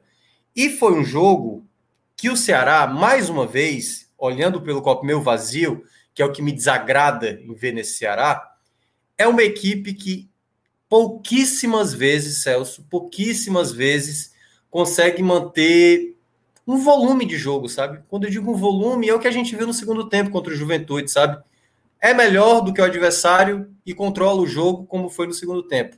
Então, assim, teve momentos da partida que eu acho que o jogo pedia o Ceará ter mais o controle das ações. Porque Fluminense e Ceará são até parecidos. São equipes que não gostam de ter a posse da bola. Então, alguém ia estar com essa posse da bola, e o que era esperado era o Fluminense, porque estava jogando em casa é, nesse jogo. Mas chegou um momento da partida que eu não conseguia ver o Ceará conseguir trabalhar essa bola. Toda vez que a bola chegava na posse do Ceará, geralmente estava na defesa, bola longa, busca Mendonça, busca Kleber para dar casquinha. E não tem uma saída de bola, sabe? Com toque, com, utilizando o volante, a passagem do lateral, vindo o Vina para ajudar. Então, me cansa ver o Ceará por vezes nesse, nesse formato de jogo, sabe? É aquele jogo que você vai assistindo, tipo, meu amigo, quando é que vai acabar? Tipo, 20 minutos do primeiro tempo nada, 25 nada. E o Fluminense também com muitas dificuldades, né? O Fluminense que teve, assim, estava tendo chances muito por conta do erro do Ceará. Logo no começo teve o erro do Buiu, que o Buiu permitiu ali uma, enfim, uma lambança, né, ali pelo lado direito, em que ele é, acaba perdendo a bola, a jogada segue, o Caio Paulista faz o gol, mas estava claramente em posição irregular, e aí o gol foi anulado, logo ali com três minutos de jogo. Depois, o Sobral erra o, não, o Mendonça, desculpa, o Mendonça erra um passe, na hora que dá um passe para trás, dá no pé do Fred, e eu não sei se teria saído o gol se o Fred estava é, ali, se não se machuca na jogada, porque ele não consegue dar continuidade na jogada, né? A jogada não sai da melhor forma. E depois o Sobral também numa jogada dentro da área, muito displicente. Na hora que ele tem a bola, ele perde uma jogada ali que quase o Fluminense aproveita.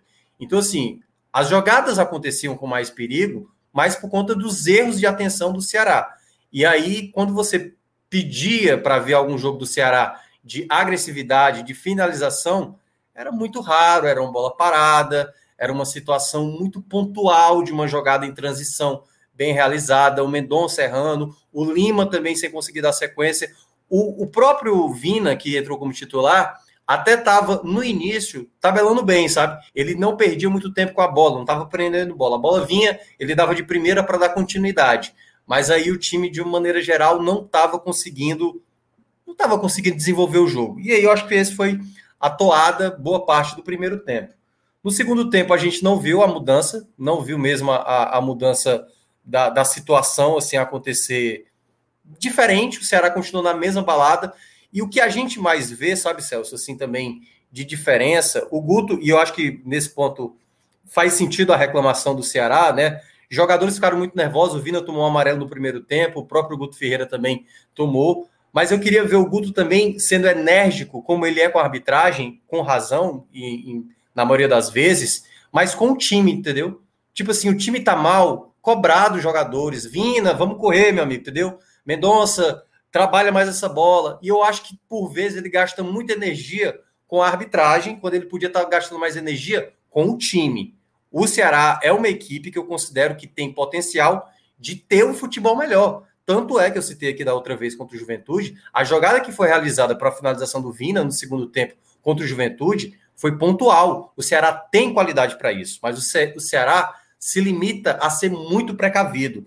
E aí é o que a gente mais vê do Guto, né? Primeira substituição, saca o Kleber para colocar o Jael. O que é que muda? Em termo tático, nenhum. O time seguia na mesma. O Jael não chegou a acrescentar nada. E aí o Fluminense começou a chegar com mais perigo no começo do segundo tempo. Primeiramente, com o Caio Paulista fazendo uma jogada de muita força pelo lado direito, é, o Ceará deu uma bobeira ali na perda de bola e ele finaliza e aparece a primeira grande defesa do Richard no gol, um chute no canto de muito perigo, que ele faz uma defesa espetacular e na sequência do escanteio, o Luca, ex-Bahia, faz uma cabeçada em que ele faz uma defesa monumental, assim, monumental a defesa que o, o Richard faz para evitar o gol, né? Porque assim, deu até entender que a bola tinha entrado, né? Porque era uma bola muito em cima da linha, mas foi uma defesa espetacular do Richard. E o Ceará não produzia. Chegou na metade do segundo tempo, eu estava ressaltando isso cada vez mais. Ceará, bola longa, o Ceará com bola parada, o Ceará não consegue ter um jogador pensante, sabe? Que controla o meio de campo, que tem a saída, não consegue ter um volante, que eu estava falando até do Fortaleza, da questão do Ederson, que aparece, não tem nenhum volante que chega na área para aumentar a quantidade de jogadores no setor ofensivo mas é muito calcado na ideia do que o próprio treinador pensa, sabe? É, é, é, se defender, vamos aqui garantir esse ponto e não acreditar que é capaz de buscar uma vitória por vezes. Então, assim, me irritou ver isso no Ceará. Mais uma vez, eu acho que pela capacidade de elenco que o Ceará tem, dá para melhorar esse futebol. Eu acho que é, é, é por isso que eu, quando eu falo meio, meio vazio, Celso, é por olhar que o Ceará tem mais a tirar desse, desse elenco, sabe? Mas a produzir é, mas eu mais. Acho, Minhoca, que não é muito mais do que. Não, muito mais não. É muito, não, não é muito mais do que isso, não. Cássio, eu, eu concordo com você. Não é muito mais que isso, não. Mas dá para fazer melhor, pô. Não dá, dá para Ceará. Dá, dá para fazer melhor, mas, mas, mas ao mesmo tempo é um resultado ok. Não, é, o é, resu... eu não, eu que... o resultado eu não questiono. Um ponto. Mas o resultado faz parte. Eu acho que o resultado, o resultado faz parte dessa. Da, dessa... Quando a gente é, esse foi um debate que a gente teve até interessante que a gente teve há pouco, né, sobre relação ao Bahia, que era um outro contexto, era o Bahia contra o Juventude, que é apontado Sim. como um dos clubes, um dos maiores candidatos ao rebaixamento, o jogo em Salvador. É, nesse, nesse cenário agora, no, é, no Rio. Travou o Cássio aí. Travou? Não, tá normal, tá normal, tá normal. Deve ter sido. Respeito. todo mundo. Né? Agora, estou na velocidade aqui. Vou até, vou até, vou até fazer o um teste aqui, meio da internet aqui. Mas enquanto. Pode seguir, mas pode seguir, tá tranquilaço. Tá tranquilaço. Não, mas eu tô, já estou fazendo o teste aqui, daqui a pouco eu digo. Não é muito rápido, mas é muito mais do que era antes. Então, é, a gente estava fazendo um debate sobre desempenho. Ali tem um contexto onde, e, mesmo assim, eu tratei o resultado como bom, nem sempre você vai ter o desempenho, mas que você poderia até imaginar, pô, como é que não teve desempenho num jogo onde tinha uma capacidade? Nesse jogo, nesse jogo agora, o do Ceará, eu acho que a capacidade era menor. É, eu, eu valorizo muito mais, eu entendo que você valoriza também, antes que você acho que eu estou dizendo o contrário, a sequência de pontos. Seis rodadas pontuando, duas vitórias e quatro empates. Tem aquela. Ah, Guto trabalha muito com empate. Isso aí é, é uma. Depois de tantas temporadas acompanhando, dá para ver que é uma característica dele e ele valor, não é que ele gosta do empate. É, é na hora que ele entende que o empate, disso aqui, se eu, der, se eu arriscar um pouquinho, eu posso botar esse ponto a perder, ele trabalha o empate. Ele, ele, ele amarra, vai contar, obviamente, com não só também com, com, o Richard, né? simplesmente não quis o empate, não. Teve a chance de perder o jogo, né? Se não fosse o goleiro. Mas nessa, nessa situação, eu vejo muito, eu valorizo muito mais a sequência, o que está acontecendo, do que achar que o Ceará poderia tirar mais. Nesse momento, até porque nesse momento eu acho que o Ceará está tirando o máximo. Se o Ceará está apontando a seis rodadas, eu assim, eu não consigo. Onde é que o Ceará vai tirar mais? Vai ganhar os seis jogos ou ganhar em vez de ser duas vitórias e quatro empates, quatro vitórias e dois empates, bem, ótimo, mas isso aí é sequência de campeão, de gente que vai ficar no G4, pontuar na primeira, até, até porque eu já tinha dito isso que o Ceará fez cinco rodadas pontuando.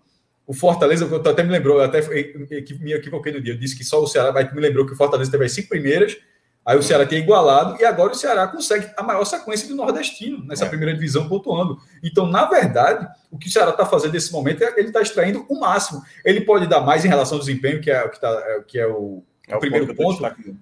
Pode, mas ao mesmo tempo, não, não, isso é difícil na primeira divisão. Tem jogos onde simplesmente isso não acontece ou não é suficiente. Vim de Bahia contra o Palmeiras.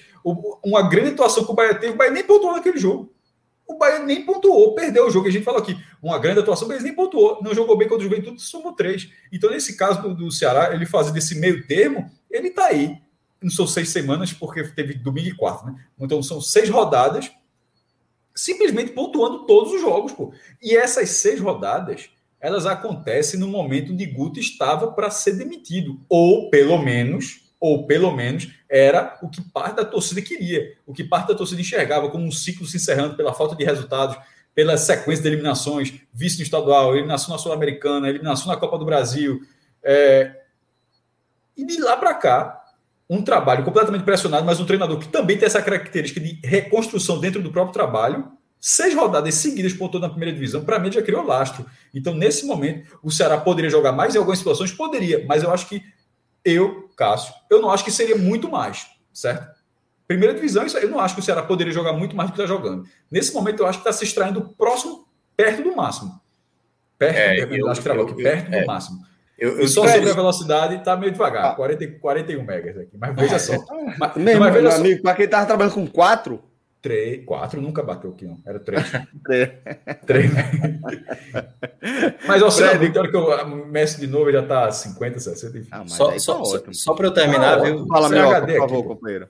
É, só, só para, assim, o meu ponto não é resultado.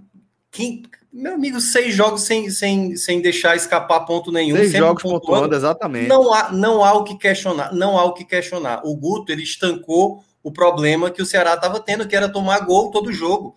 E, tipo, ter um jogador totalmente inseguro na lateral direita, como era o Gabriel Dias. O Ceará, até para trazer outras questões, o Ceará tem problema no elenco. O Ceará não tem peça. Hoje, quando você olhava para o banco, minha Nossa Senhora, você qual é o jogador que vai entrar agora e vai ajudar? Porque não tinha o Saulo, não tinha o Jorginho, sabe? Só tinha o Jael, e o Jael, sabe, é muito pontual ali a ajuda dele.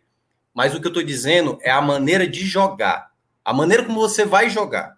Quando você vai jogar contra um Flamengo, um Atlético Mineiro fora de casa, contra um Grêmio fora, eu até entendo você, tipo, meu amigo, que toda bola a gente tem que tirar. Tem que tirar. O Grêmio não, porque o Grêmio está passando uma situação mais delicada. Mas estou falando assim: um jogo de extrema dificuldade, mas eu acho que o Fluminense é um time chato, certo? Assinava empate na hora, antes do resultado, mas o jogo, em nenhum momento o Ceará pareceu estar de igual para igual. Parecia que o Ceará estava com um jogador a menos no jogo. Porque a bola chegava na defesa, os caras rifavam bola para frente. Eu falei, meu amigo, trabalha a bola, tem um cara passando do lado. É mais é a ideia de jogo que tem me incomodado no Ceará. Porque dá para melhorar. É só tentar trabalhar melhor essa bola. E o Ceará, por vezes, tá, tá aceitando demais essa condição. Ah, o empate fora tá bom. E, e vamos ressaltar, gente. Hoje, se o Richard não faz dois milagres, o que, que a gente tá, estaria falando hoje aqui? A gente estaria falando que o Ceará jogou mal e mereceu perder. Então, assim, graças ao goleiro, que também é fundamental no jogo, ele garantiu esse ponto. O mérito hoje da, do empate do Ceará vai na conta do Richard, que foi duas defesas espetaculares e ainda fez uma terceira. Espetaculares, é, e, uma, e, uma, defesa ainda no final ali de, um, de uma falta que, a, que, ele acabou colocando para escanteio. Mas assim, não dá para o Ceará achar que isso no médio e longo prazo vai dar certo, não. Eu não acho que o futebol apresentado no médio e longo prazo vai fazer o Ceará fazer uma boa campanha. Eu acho que o Ceará, eu assim, eu estou olhando pelo que é o campeonato hoje. O campeonato hoje é de muita equipe que tem um futebol abaixo. O Ceará de hoje, eu acho que ele, ele pode ir um pouco mais acima do que as equipes estão apresentando. Quando a gente fala de Bahia e Fortaleza, que estão fazendo um bom rendimento, eu não estou nem falando em termos de comparação a eles. É, é, do Ceará com o próprio Ceará. Do Ceará, do que o próprio Guto já conseguiu mostrar naquele período antes da, da, da, da, da final da Copa do Nordeste, que o Ceará era muito mais intenso, era um time com muito mais luta, e hoje eu não consigo ver esse Ceará tão, sabe, aí para o jogo. Parece um time que joga mesmo assim fechado e vamos jogar mesmo. É o um empate. Se levar 30 bolas na área, não tem problema. E eu acho um risco sempre maior de você ficar mais próximo de uma derrota do que de somar um ponto, como o Ceará foi tentar buscar esse um ponto fora de casa. Fred, trazer você de volta aqui para o debate, tá? É, e a pergunta para você é bem direta copo tá meio cheio, meio vazio, companheiro. Antes já tava meio cheio, então acho que. Daqui a pouco você... transborda. Daqui a pouco transborda. Pelo amor de Deus. É, Fred, seis rodadas pontuando, companheiro. Pelo amor de Deus, sem aperreio. Sem aperreio. Só brigou com o juiz hoje. Eu tô achando que Minhoca, ele tá com, com mas, gente, eu, eu acho que o GPS... Ceará não é o do esporte, gente. Minhoca, mas, minhoca. Mas ele não, não tá fazendo campeonato do esporte. Não, mas aí vocês estão olhando o resultado, pô. Eu tô olhando eu tô a olhando resultado. Só curiosidade. Eu tô é olhando, veja só. Como é? Qual o quê? Qual, qual é o campeonato do Ceará? Para mim, o Ceará é de Sul-Americano. Para mim, é 12 para cima, 13 terceiro. Para os times que estão. Eu, eu, acho, eu acho que é para não. Até eu já falei até outras vezes aqui. Eu sempre acho. Para não, cair? não cair. Para não cair. Não, pô, a gente fez o áudio guia, a gente colocou no, o Ceará no Não, não. Mas como o primeiro objetivo é tipo. Assim, ah, mas aí para Fortaleza é, para Bahia é. Claro que eu. Agora já não mais, Cássio. Mas assim, aí eu, eu acho que é pensar muito pouco, velho. Não é não a mais gente... por causa dessas seis rodadas. A gente, não, a gente tem um quinteto. A gente tem um quinteto hoje que tá brigando embaixo.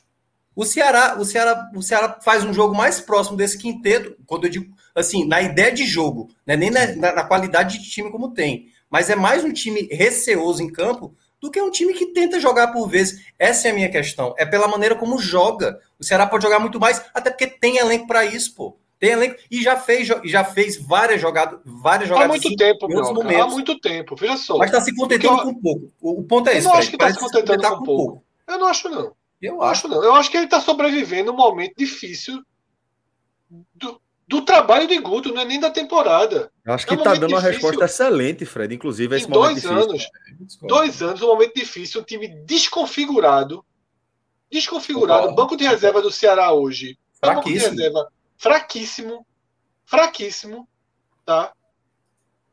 Não tinha melhores opções e o time sofre muito pouco. E o time sofre muito pouco. Richard fez duas grandes defesas? Fez. Mas o time sofre muito pouco. Ela também teve uma, duas bolas. Uma finalização um pouquinho mais para cá, um pouquinho mais para lá. Tá? É, então, assim, eu acho que a gente não pode. Eu concordaria com o Minhoca se a gente tivesse comentando um jogo três dias depois da final da, da Copa do Nordeste, em que a gente ainda não saberia o buraco que o Ceará estava entrando. Só que a gente não pode esquecer que o, o, o Ceará entrou no buraco quase sem volta.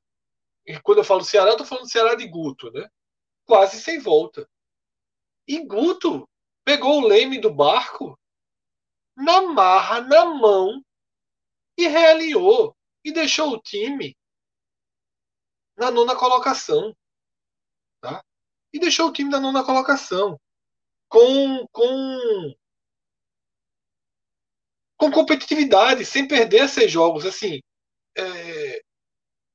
vai, agora a gente vai exigir que o Ceará seja um espelho do Fortaleza, porque o Fortaleza tem um. Só para deixar claro, eu, é, só para deixar claro, não é essa comparação que eu faço é. do Ceará para o Ceará no começo da temporada. O Bahia não é tão diferente do Ceará, por exemplo. Tá? E tem um ponto. Eu acho assim. Eu acho que o Ceará do começo da temporada acabou. O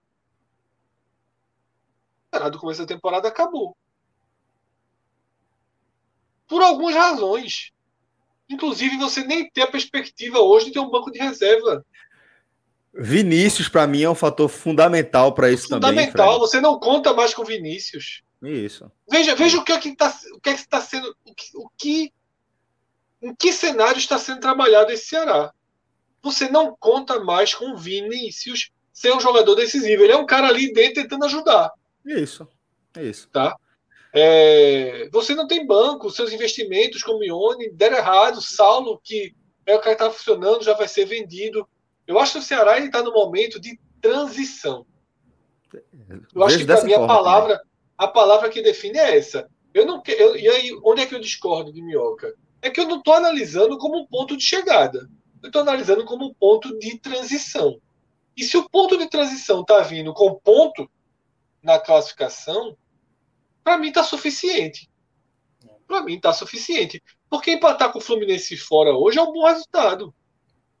Volto a concordar. Resultado é, maravilhoso. Desempenho... Eu acho que. É, é, não, mas o desempenho não foi bom, só que eu acho que não precisa ser. Eu acho que a gente não. Acho que não precisa ter um bom desempenho.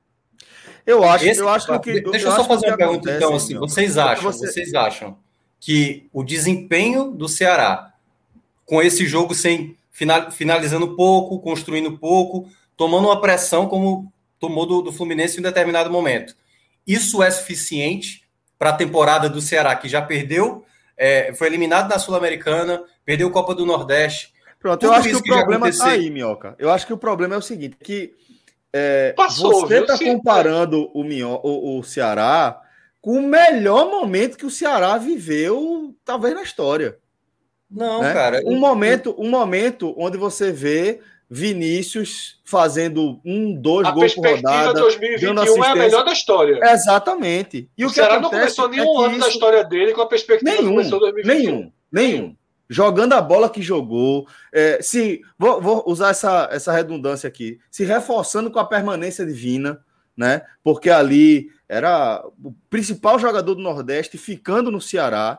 Então acho que a perspectiva, a expectativa estava lá em cima em relação ao desempenho do Ceará. É. E o que é que a gente viu? A gente viu isso acabar. E acontece. Acontece, acontece inclusive, porque acho que está mais claro do que nunca que muito daquele desempenho mágico do Ceará está relacionado a uma temporada mágica divina. Mágica.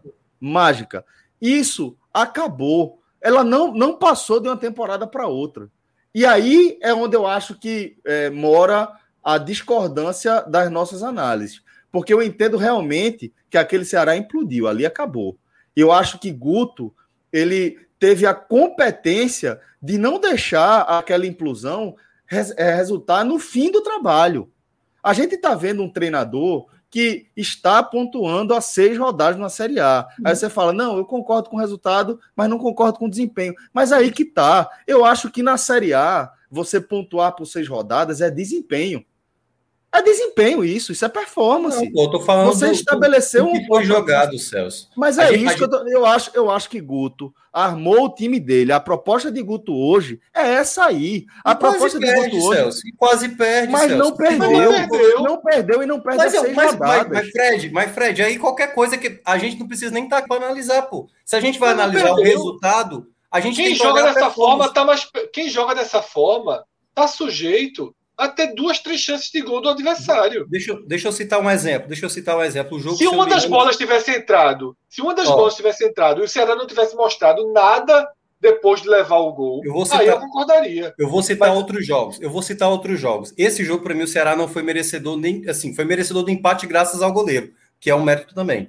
Mas assim, o Ceará contra o São Paulo merecia vencer, o Ceará contra o Internacional merecia vencer se não fosse prejudicado. Por isso e que eu acho que o copo está transbordando. Mas Esse, aí... para mim, remete a Chapecoense. Então, pronto. Então, aí é o ponto que eu quero destacar. Nesses jogos, o Ceará nem precisou ter a posse, mas foi agressivo, teve transição, foi uma equipe que trabalhou melhor a bola. Agora, você olha para o jogo do Fluminense e dizer que tá ok, eu discordo. O Ceará não fez a transição certa, jogadores jogaram mal. Agora, quando você olha o resultado, é óbvio, gente, que a gente vai falar aqui que foi um ótimo Mas resultado. Mas os jogadores jogaram mal, Minhoca. Não faz assim. Para mim, quando eu tô falando, o jogo hoje eu achei bom, não, eu achei um jogo modorrento. Foi ruim. Modorrento. Mas para mim, um jogo modorrento, quando você tá na situação que o Ceará entrou para esse jogo, para mim é aceitável. Eu me lembro aqui há pouco Mas tempo. Mas qual, qual situação? Situação de problema. Perdeu o Saulo, que era o cara que vinha sendo a solução. Jorginho nem no banco tava. Vina não joga porra nenhuma. Buiu, que no primeiro dia que ele ia ser usado, o debate é que ia ser improvisado um jogador. E agora é. é o cara que dá conta, que tem que dar conta. Os volantes pioraram. Então, assim, é uma situação ruim. É um momento ruim. Eu acho que se o Ceará tivesse feito todas as partidas como essa, eu poderia até concordar. Mas você mesmo deu um exemplo. Ceará Inter, o Ceará deveria ter ganho o jogo. Deveria ter ganho. Tá, só que o que eu vejo, por exemplo, hoje. Hoje eu já vi Mendonça jogando bem. Já tinha algum tempo que ele não jogava, apareceu para o jogo, tentou. Agora, Kleber jogou mal. Jael não vai jogar bem. O problema é que o Ceará está se deparando com a realidade que não era esperada. Que é a realidade de seus reforços não darem certo. Mas, ó. É, Ione, Ione não vai ajudar. Certo? Jael não vai ajudar. Ione não vai ajudar, Jael não vai ajudar. Os volantes, Marlon, é isso aí. Ó, oh, Fred. Tá? Eu tenho, eu, tenho, eu tenho uma dúvida que é a seguinte: o Guto, ele é um cara que organiza problemas quando a situação está acontecendo e ele resolveu a do Ceará nesse momento, que principalmente o sistema defensivo. O que é que para mim falta ao Guto por vezes de melhorar mais essa equipe, que é a maneira de jogar por vezes. Quando a gente fala dos jogadores, como você citou, concordo 100% com o que você mencionou. Só que uma equipe, quando tem suas limitações, precisa variar o seu formato de jogar, a maneira de se comportar em campo. E nesse ponto, eu acho que o Ceará ele não está conseguindo ir além do médio ali, sabe? Do, do, do, que é ok. O ok, o ok que, que isso talvez não vá nem não vá ajudar isso no médio e longo prazo, sabe? Eu acho que o Ceará ele, ele se vale, como a gente estava citando, então quer dizer, então, quando o Vinícius voltar a jogar bem, se o Ione Gonzalez jogar, a, voltar a jogar bem, é que quando o time vai de fato render, será que não vai ter nenhum trabalho do treinador a ponto de melhorar o time no setor ofensivo? Esse é meu ponto. Treinando, é treinando, du, de... treinando, du, treinando duas vezes por semana, não. E eu não Isso acho que é culpa de Guto. Não. Eu não acho que é culpa de Guto que Vina não tá jogando a mesma coisa do ano passado. Eu sei, eu sei que não, Celso. Eu tô dizendo assim, a maneira de jogar, a maneira independe. Mas a maneira de jogar passava por Vinícius, tá eu brilhando. Sei, mas exatamente. Então quer dizer que o mérito todo do Guto ano passado era só do Vina? Não, não só, era... mas boa então, parte não, disso. Tanto não. não é que ele, boa não é que ele não perde a seis jogos. Exatamente. Não é que ele não perde a seis jogos. Mas esse é o ponto. Ele corrigiu um grande problema do Ceará, que era tomar gol. O Ceará tá em crise na nona posição. O Ceará está em crise. Não, crise não tô dizendo, eu não estou dizendo que é crise, não. Não mas, não, mas não, não é você não. O Ceará vive. O Ceará está em crise. O não Ceará acho. vive. O, Ce... o elenco definha. Não chega um reforço. É, isso é verdade. Como é que não é crise? Já, é o que eu falei. Veja só. O time do Ceará hoje, o titular, é muito mais fraco do que o desenhado na cabeça das pessoas. Muito mais fraco do que o melhor que jogou esse ano muito mais fraco do que o do ano passado e não tem opção para resolver. Esse é, é o Ceará desse momento. Eu acho que vai vir reforço, porque está saindo jogador. Quando abrir a janela, eu acho que o Ceará vai. A gente vai ter um novo Ceará em campo em breve. Esse Ceará é o resto de um time que não deu certo. Esboçou dar certo, mas não deu certo. Ele não deu certo na hora que, dos reforços ofensivos, Tom Mendonça jogou alguma coisa e depois parou de jogar. Vina, já foi falado aqui mais de uma vez, a carruagem virou abóbora, e ele vai, ele vai fazer um, um outro bom jogo aqui e ali. Jorginho nunca resolveu em time nenhum da Série A. Não vai ser por um passezinho de mágica que vai resolver. Vai ser um cara que vai ajudar aqui e ali. Tá? E o Ceará hoje empobreceu. Essa é a verdade. É um time empobrecido tecnicamente. Guto não vai fazer esse time empobrecido tecnicamente jogar como uma sinfonia. Guto entendeu não, é, eu... a situação e está sobrevivendo. É por isso que, para mim, o copo é metade cheio. Não é que eu estou aplaudindo o Ceará jogar assim, não. O jogo, repito, foi modorrento. Só que eu estou aplaudindo a forma com que o Ceará está lidando com a crise. Eu estou aplaudindo a forma com que o Ceará está. Enquanto. Ó, porque é o seguinte: dias melhores virão. Enquanto isso, ó, o barco está aqui. Podia estar tá apanhando todo o jogo e ter 10 pontos. Fred. E ter 9 pontos. O Inter. O Inter para mim, é, é um comparativo ao Ceará. O Inter é um time que não deu certo. De novo. E o Inter não consegue jogar. O Ceará consegue de alguma forma. Fred, o, o, você viu né, o jogo contra o Juventude, né? No que aconteceu no final de semana. Você viu o primeiro tempo, você viu o segundo tempo. O segundo tempo do Ceará, para mim, tem que ser a base. Essa é a meta que eu acho que o Ceará sempre tem que estabelecer. E quando eu digo estabelecer, é tipo assim, é um time ativo, é um time que sabe o momento saiu que ele... gol, né, Minhoca? Saiu Mas é isso que eu tô dizendo, que determinou ali foi que saiu o gol. O Ceará saiu parece gol. que Ceará... quando tá 0 a 0 não mudou o jogo e saiu o gol. Saiu o gol e mudou o jogo. Para mim Pois é, mas olha, olha, que, olha que curioso. Um time joga confortável quando tem 1 a 0 no placar. E quando tem 0 a 0 é um receio, é um medo de ir para frente. Mas é sabe? diferente o jogo. Mas eu sei, Celso, mas poxa, em nenhum momento pô, o Ceará terminou o jogo dando ataques pontuais é muito pouco. Eu acho pouco, entendeu? Pelo que o é, Ceará pouco eu acho também, mas eu não pois acho é. que é pouco em relação ao que o Ceará pode oferecer o que agora. falta, assim, para resumir tudo, até o pessoal falando aqui dizendo que é, o, o Minhoca está reclamando, parece que é até fã do Diniz. Mal sabe ele o quanto eu sou contrário ao Diniz. A ideia é a postura, a postura em campo. Porque o próprio Ceará. Eu acho que, eu acho Ferreira, que Guto Ferreira está sendo mais realista do que parte da torcida, do que parte da análise. Eu acho que Guto está é. entendendo melhor o que é uma Série A e o que é o Ceará. Assim, meu amigo, é, a vida é assim, bicho. Não é Barcelona. Olha só, futebol cearense não é Real Madrid não é Barcelona, não. Que eu tô fazendo. Não é essa comparação que eu estou fazendo. É o tipo assim, o Ceará tem um mínimo o que fez, por exemplo, contra o Juventude no segundo tempo.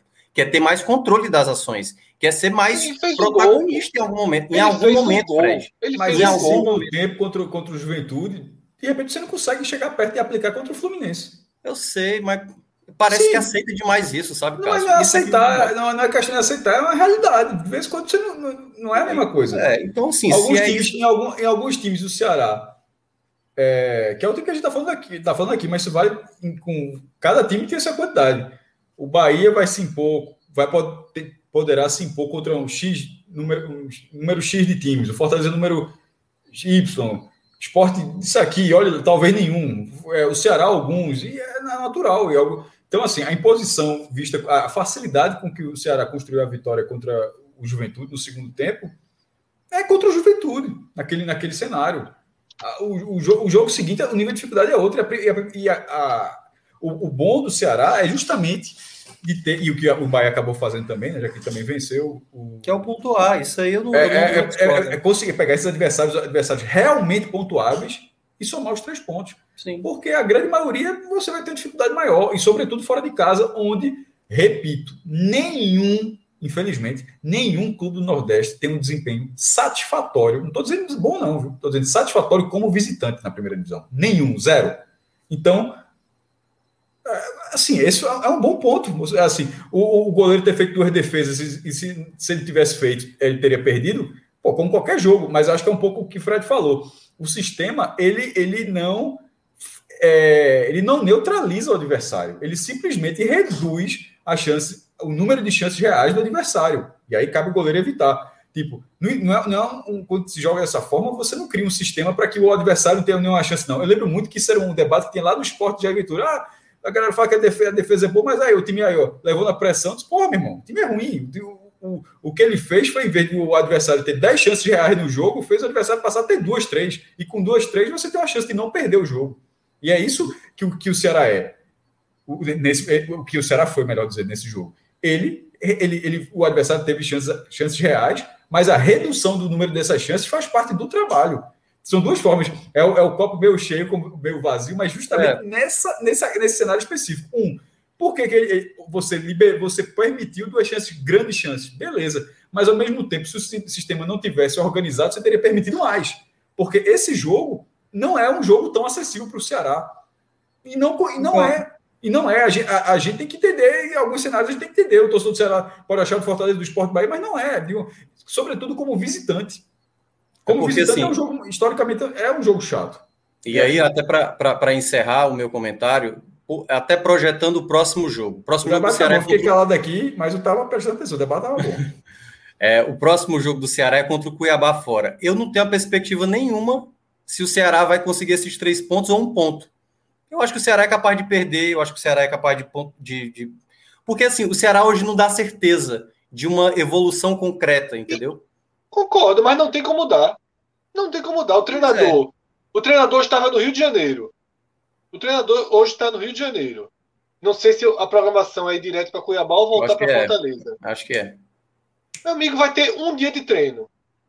Os jogadores que estão mal vão continuar mal. Quem está machucado continua machucado. Lateral direito não vai chegar. Novos volantes não vão chegar. Não vai nascer um centroavante. E vai resolver como? Vai dizer assim, ó, galera, é o seguinte, vamos mudar completamente nosso estilo de jogo, vamos jogar dois pontos aqui. Não vai. O time do o elenco do Ceará se tornou por N motivos, e aí se a gente entrar aqui, entrar até de manhã, por N motivos, tudo aquilo que a gente falou em março deixou de valer. Por N motivos. Porque Ione Gonzalez não acerta um passe. Não chuta uma bola um, gol. Um, um, exemplo mínimo, Fred, até para trazer aqui, ó. É 12h41, caramba, 12h41. Leonardo Douglas escreveu: o Atlético Goianiense tem um time inferior ao Ceará e joga um futebol melhor. É aquela visão que você pega os resultados. O Atlético Goianiense jogou nada contra o esporte. Nada.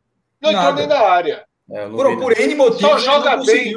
O, só joga o podcast 45 de Goiás é. deve estar revoltado, porque era um jogo completamente acessível para o Atlético de Goiás, pelo que o esporte vem sendo. Mas o Atlético de Goianiense jogou nada, zero. Então, essa visão é aquela visão do, pô, ganhou do Corinthians lá, ganhou do São Paulo, conseguiu, conseguiu esses resultados, e você generaliza essa visão para um cenário. Mas a realidade não é essa. A realidade é que o time, você nem. Porra, só, na verdade, quase nenhum campeão brasileiro consegue ser assim. O único, dos últimos anos, o único campeão brasileiro que eu realmente via que destruía todo o jogo foi o Flamengo em 2019. É, é. Porque o de 2020 já não foi assim. 2020 já ganhou, foi campeão perdendo. Perdeu no 2020... Atlético Goianiense. É, foi, foi campeão. Não, mas ali estava seus jogadores, mas foi campeão de uma rodada perdendo. Mas assim, o de 2019, 2019 realmente era um trator. Até o então, de uma forma geral, até o campeão brasileiro faz partidas ruins. Quanto mais os, os times estão no meio da tabela, que, e nesse momento o Ceará é nono lugar, o Ceará nunca ficou entre os 10 primeiros da, dos pontos corridos. Então, assim, nesse, é, pra, então, assim, um time que fica, eu estou dizendo isso porque o time que fica do 11 primeiro para baixo, a chance desse time jogar mal é, é, maior do que de ter bons rendimentos. Então, você, mas o que você tenta fazer, e por falta de peças na maioria das vezes, você tenta pegar esse grupo e transformá-lo competitivo. O, o, do Ceará estava deixando de ser, mas a perspectiva, é, voltou a ser. A perspectiva não é boa. Sempre a você sempre fica, Ceará... a expectativa de melhorar sempre vai existir. Eu concordo com o Minhoca, é óbvio que o Ceará pode jogar melhor do que isso, mas não pode ser muito, não é muito melhor. Não, eu acho que eu, eu, eu, acho então, assim, a gente tem até um, a gente até chegou a um acordo aí. Eu acho que o Ceará está perto do limite do que pode jogar esse time. Não, eu, não, eu não acho que você pode é. dizer, pô, esse poderia estar jogando muito mais. Eu acho que é fantasiar um pouco. Não, no caso, é não é você, não, é a torcida. Assim, é fantasia. Poderia estar jogando muito mais. Não acho que poderia estar jogando muito mais, não. É. Não vejo porquê, na verdade. Eu acho que podia estar pontuando muito menos. Eu estava. acho que, na verdade, como estava. poderia estar pontuando muito menos. Como estava, de uma forma geral. Mas é, hoje, hoje é um time doente. Hoje é um time que precisa. Eu acho que, eu, eu, por incrível que pareça, eu acho que o Ceará, o Ceará poderia ter até mais pontos do que hoje tem. Eu acho. Daria para ter vencido o São Paulo se o Mendonça Aí daria, todo mundo dá, meu velho. Pois é, é o que é o si, o si, o si, entendeu? É, eu, Mas eu, eu tinha aí. Ó, deixa, deixa eu fazer o seguinte, porque a gente já, já é, prolongou bastante esse debate, fomos é, bem. nos aprofundando bastante aqui nesse tema. E para a gente fechar, para fechar tudo amarradinho, vou pedir para a Minhoca trazer os destaques do Ceará nessa, nesse empate 0 a 0 com o Fluminense. Então, Minhoca, também aqui de forma mais objetiva, para a gente fechar o nosso programa, quem são os destaques do Ceará? É, hoje, para mim, claramente, é o sistema defensivo que mais prevalece. Claro, o melhor da partida foi o Richard. Fundamental. E esse, e esse, e esse tá me calando, viu? É, ele tá jogando demais. Eu achava assim. que ia ser reserva, que ia perder a posição. É. Ele, ele quase até ele sentiu uma lesão no comecinho do, do começo não, ali na meados do primeiro tempo. Poderia até ter sido substituído, mas. Eu achei até que era Miguel, então foi, foi sentiu mesmo ali. Não, foi, ele sentiu, ele sentiu. E, eu, e o outro goleiro que tava era o quarto goleiro, porque o João Ricardo é. É, tá voltando e o outro Vinícius Machado. Vinícius Machado? É, Vinícius Machado. Também tá, tá lesionado. Então, assim, ele foi fundamental hoje por trazer esse ponto, né? O Richard, assim, o bicho todo basicamente vai ser dele, né? Mas, assim, destacar mais uma vez a boa partida do Lacerda, cometeu pouquíssimas falhas, como uma bola que ele tomou ali no campo defensivo. Bastava tocar na, na, no jogador, assim, na, nas pernas do jogador do Fluminense para ganhar o lateral e acabou não ganhando, acabou é, promovendo ali uma chance perigosa do Fluminense. E deixa eu ver o que mais. Acho que o Messias também foi muito bem, assim. Eu vou fazer uma menção, não vou colocar, mas eu gostei muito da partida do Marlon. O Marlon, para mim, foi um jogador. Ele tem dificuldades, por vezes, de ser um jogador mais criativo, falta refino, né, para ele, assim, em termos de qualidade técnica. Mas é um jogador que eu acho que conseguiu dar um equilíbrio hoje para o Ceará no, no, formato defensivo. E acho até, já entrando no lado negativo, que ele não deveria ter sido substituído. Porque na hora que o, o Guto tirou o Marlon para colocar o Nares, eu não teria sacado o, o Marlon, para mim estava bem na partida. Eu teria sacado para mim o Sobral. Sobral, assim, de cada bola que ele tomava, era duas a mais que ele entregava. Que muito é outro grande problema, viu? Não é mais o mesmo também. É, mas é porque também. assim, ele jogou bem o jogo passado, até achei que ele foi muito bem. Mas hoje, disperso demais. Muita bola o Fluminense tomava porque o Sobral estava cochilando, assim, a, a, do primeiro tempo que eu citei, outras jogadas no segundo tempo, teve uma no segundo tempo, já no finalzinho, que proporcionou uma falta muito perigosa, batida pelo Nenê, já na reta final, e eu cheguei a falar minutos antes, eu falei, tinha que tirar o Sobral, ele não tá bem hoje, e aí na primeira bola, ele estava sozinho, ele perde a bola e gera a falta ali, que quase o Nenê faz o, o gol de falta, né, que até o, o Richard colocou para escanteio. É, além dele, deixa eu até ver aqui a lista para também não, não, não, esquecer alguém. É, o Vina, o Vina, assim, começou bem o jogo, boa dinâmica, mas, cara, não consegue entregar 10% de antes, sabe? 10%. Porque quando a gente fala do Vina, a gente não pode comparar com o Vina de 2020. Não pode. Não. A gente tem que comparar com o Vina de antes. O as Vina outras temporadas, de todas as Vina outras. Bahia, é. Vinícius, e, talvez, Vinícius. e talvez até numa fase pior. É, eu não gosto de afirmar certas coisas, mas me parece, é uma impressão que eu tenho, que ele está acima do peso. Bem acima do peso. Teve uma bola que ele recebeu de graça, acho que não estou lembrado que foi o jogador do Fluminense, foi recuar. Ele pegou uma bola de contra-ataque, ele disparou. A jogada certa era toda na direita, não lembro quem estava quem passando, e ele acionou exatamente na esquerda para o Mendonça. A bola chegou e aí a zaga conseguiu é, impedir, mas o Vina, outro jogador também que é, hoje o, o, Jorginho fez uma certa falta, e olha que o Jorginho não é que está sobrando, não, mas consegue ter uma regularidade melhor. E de resto, o Kleber, cara. O Kleber, sim, inútil, né? Tal qual assim dá quase para como dividir com o Jael, né? Porque ele ajuda muito na marcação, é um jogador que, que atrapalha muito a saída de bola, mas teve uma jogada no primeiro tempo que ele dominou a bola, bastava escorar para o Vina que vinha de trás, aí segurou demais a bola, sabe assim, a leitura que aí entra tudo no que o Fred falou, né? É um problema hoje o Ceará tem no elenco? É um problema que tem no elenco. Para isso, pelo menos na minha avaliação, deveria se trabalhar mais a questão da coletividade da equipe, da maneira de jogar em campo, como eu estava ressaltando, e não apenas ficar rifando bola para frente e torcer que uma bola caia ali na frente para alguém, a zaga falhar, ou uma bola parada para resolver. Dá para melhorar mais, na minha avaliação, esse Ceará. Beleza, então. É, agradecer demais aqui a resenha com o maestro, com o Fred Figueroa, com o Thiago Minhoca. Meu tá, amigo, valeu. Três horas de live. Hoje ainda teve o H-Menon, Pocket, viu? Diazinho Pocket. pocket aqui. Eu tô desde cinco horas, que eu tô da rádio, desde cinco horas. Cara, é o Pocket hoje. É cacete.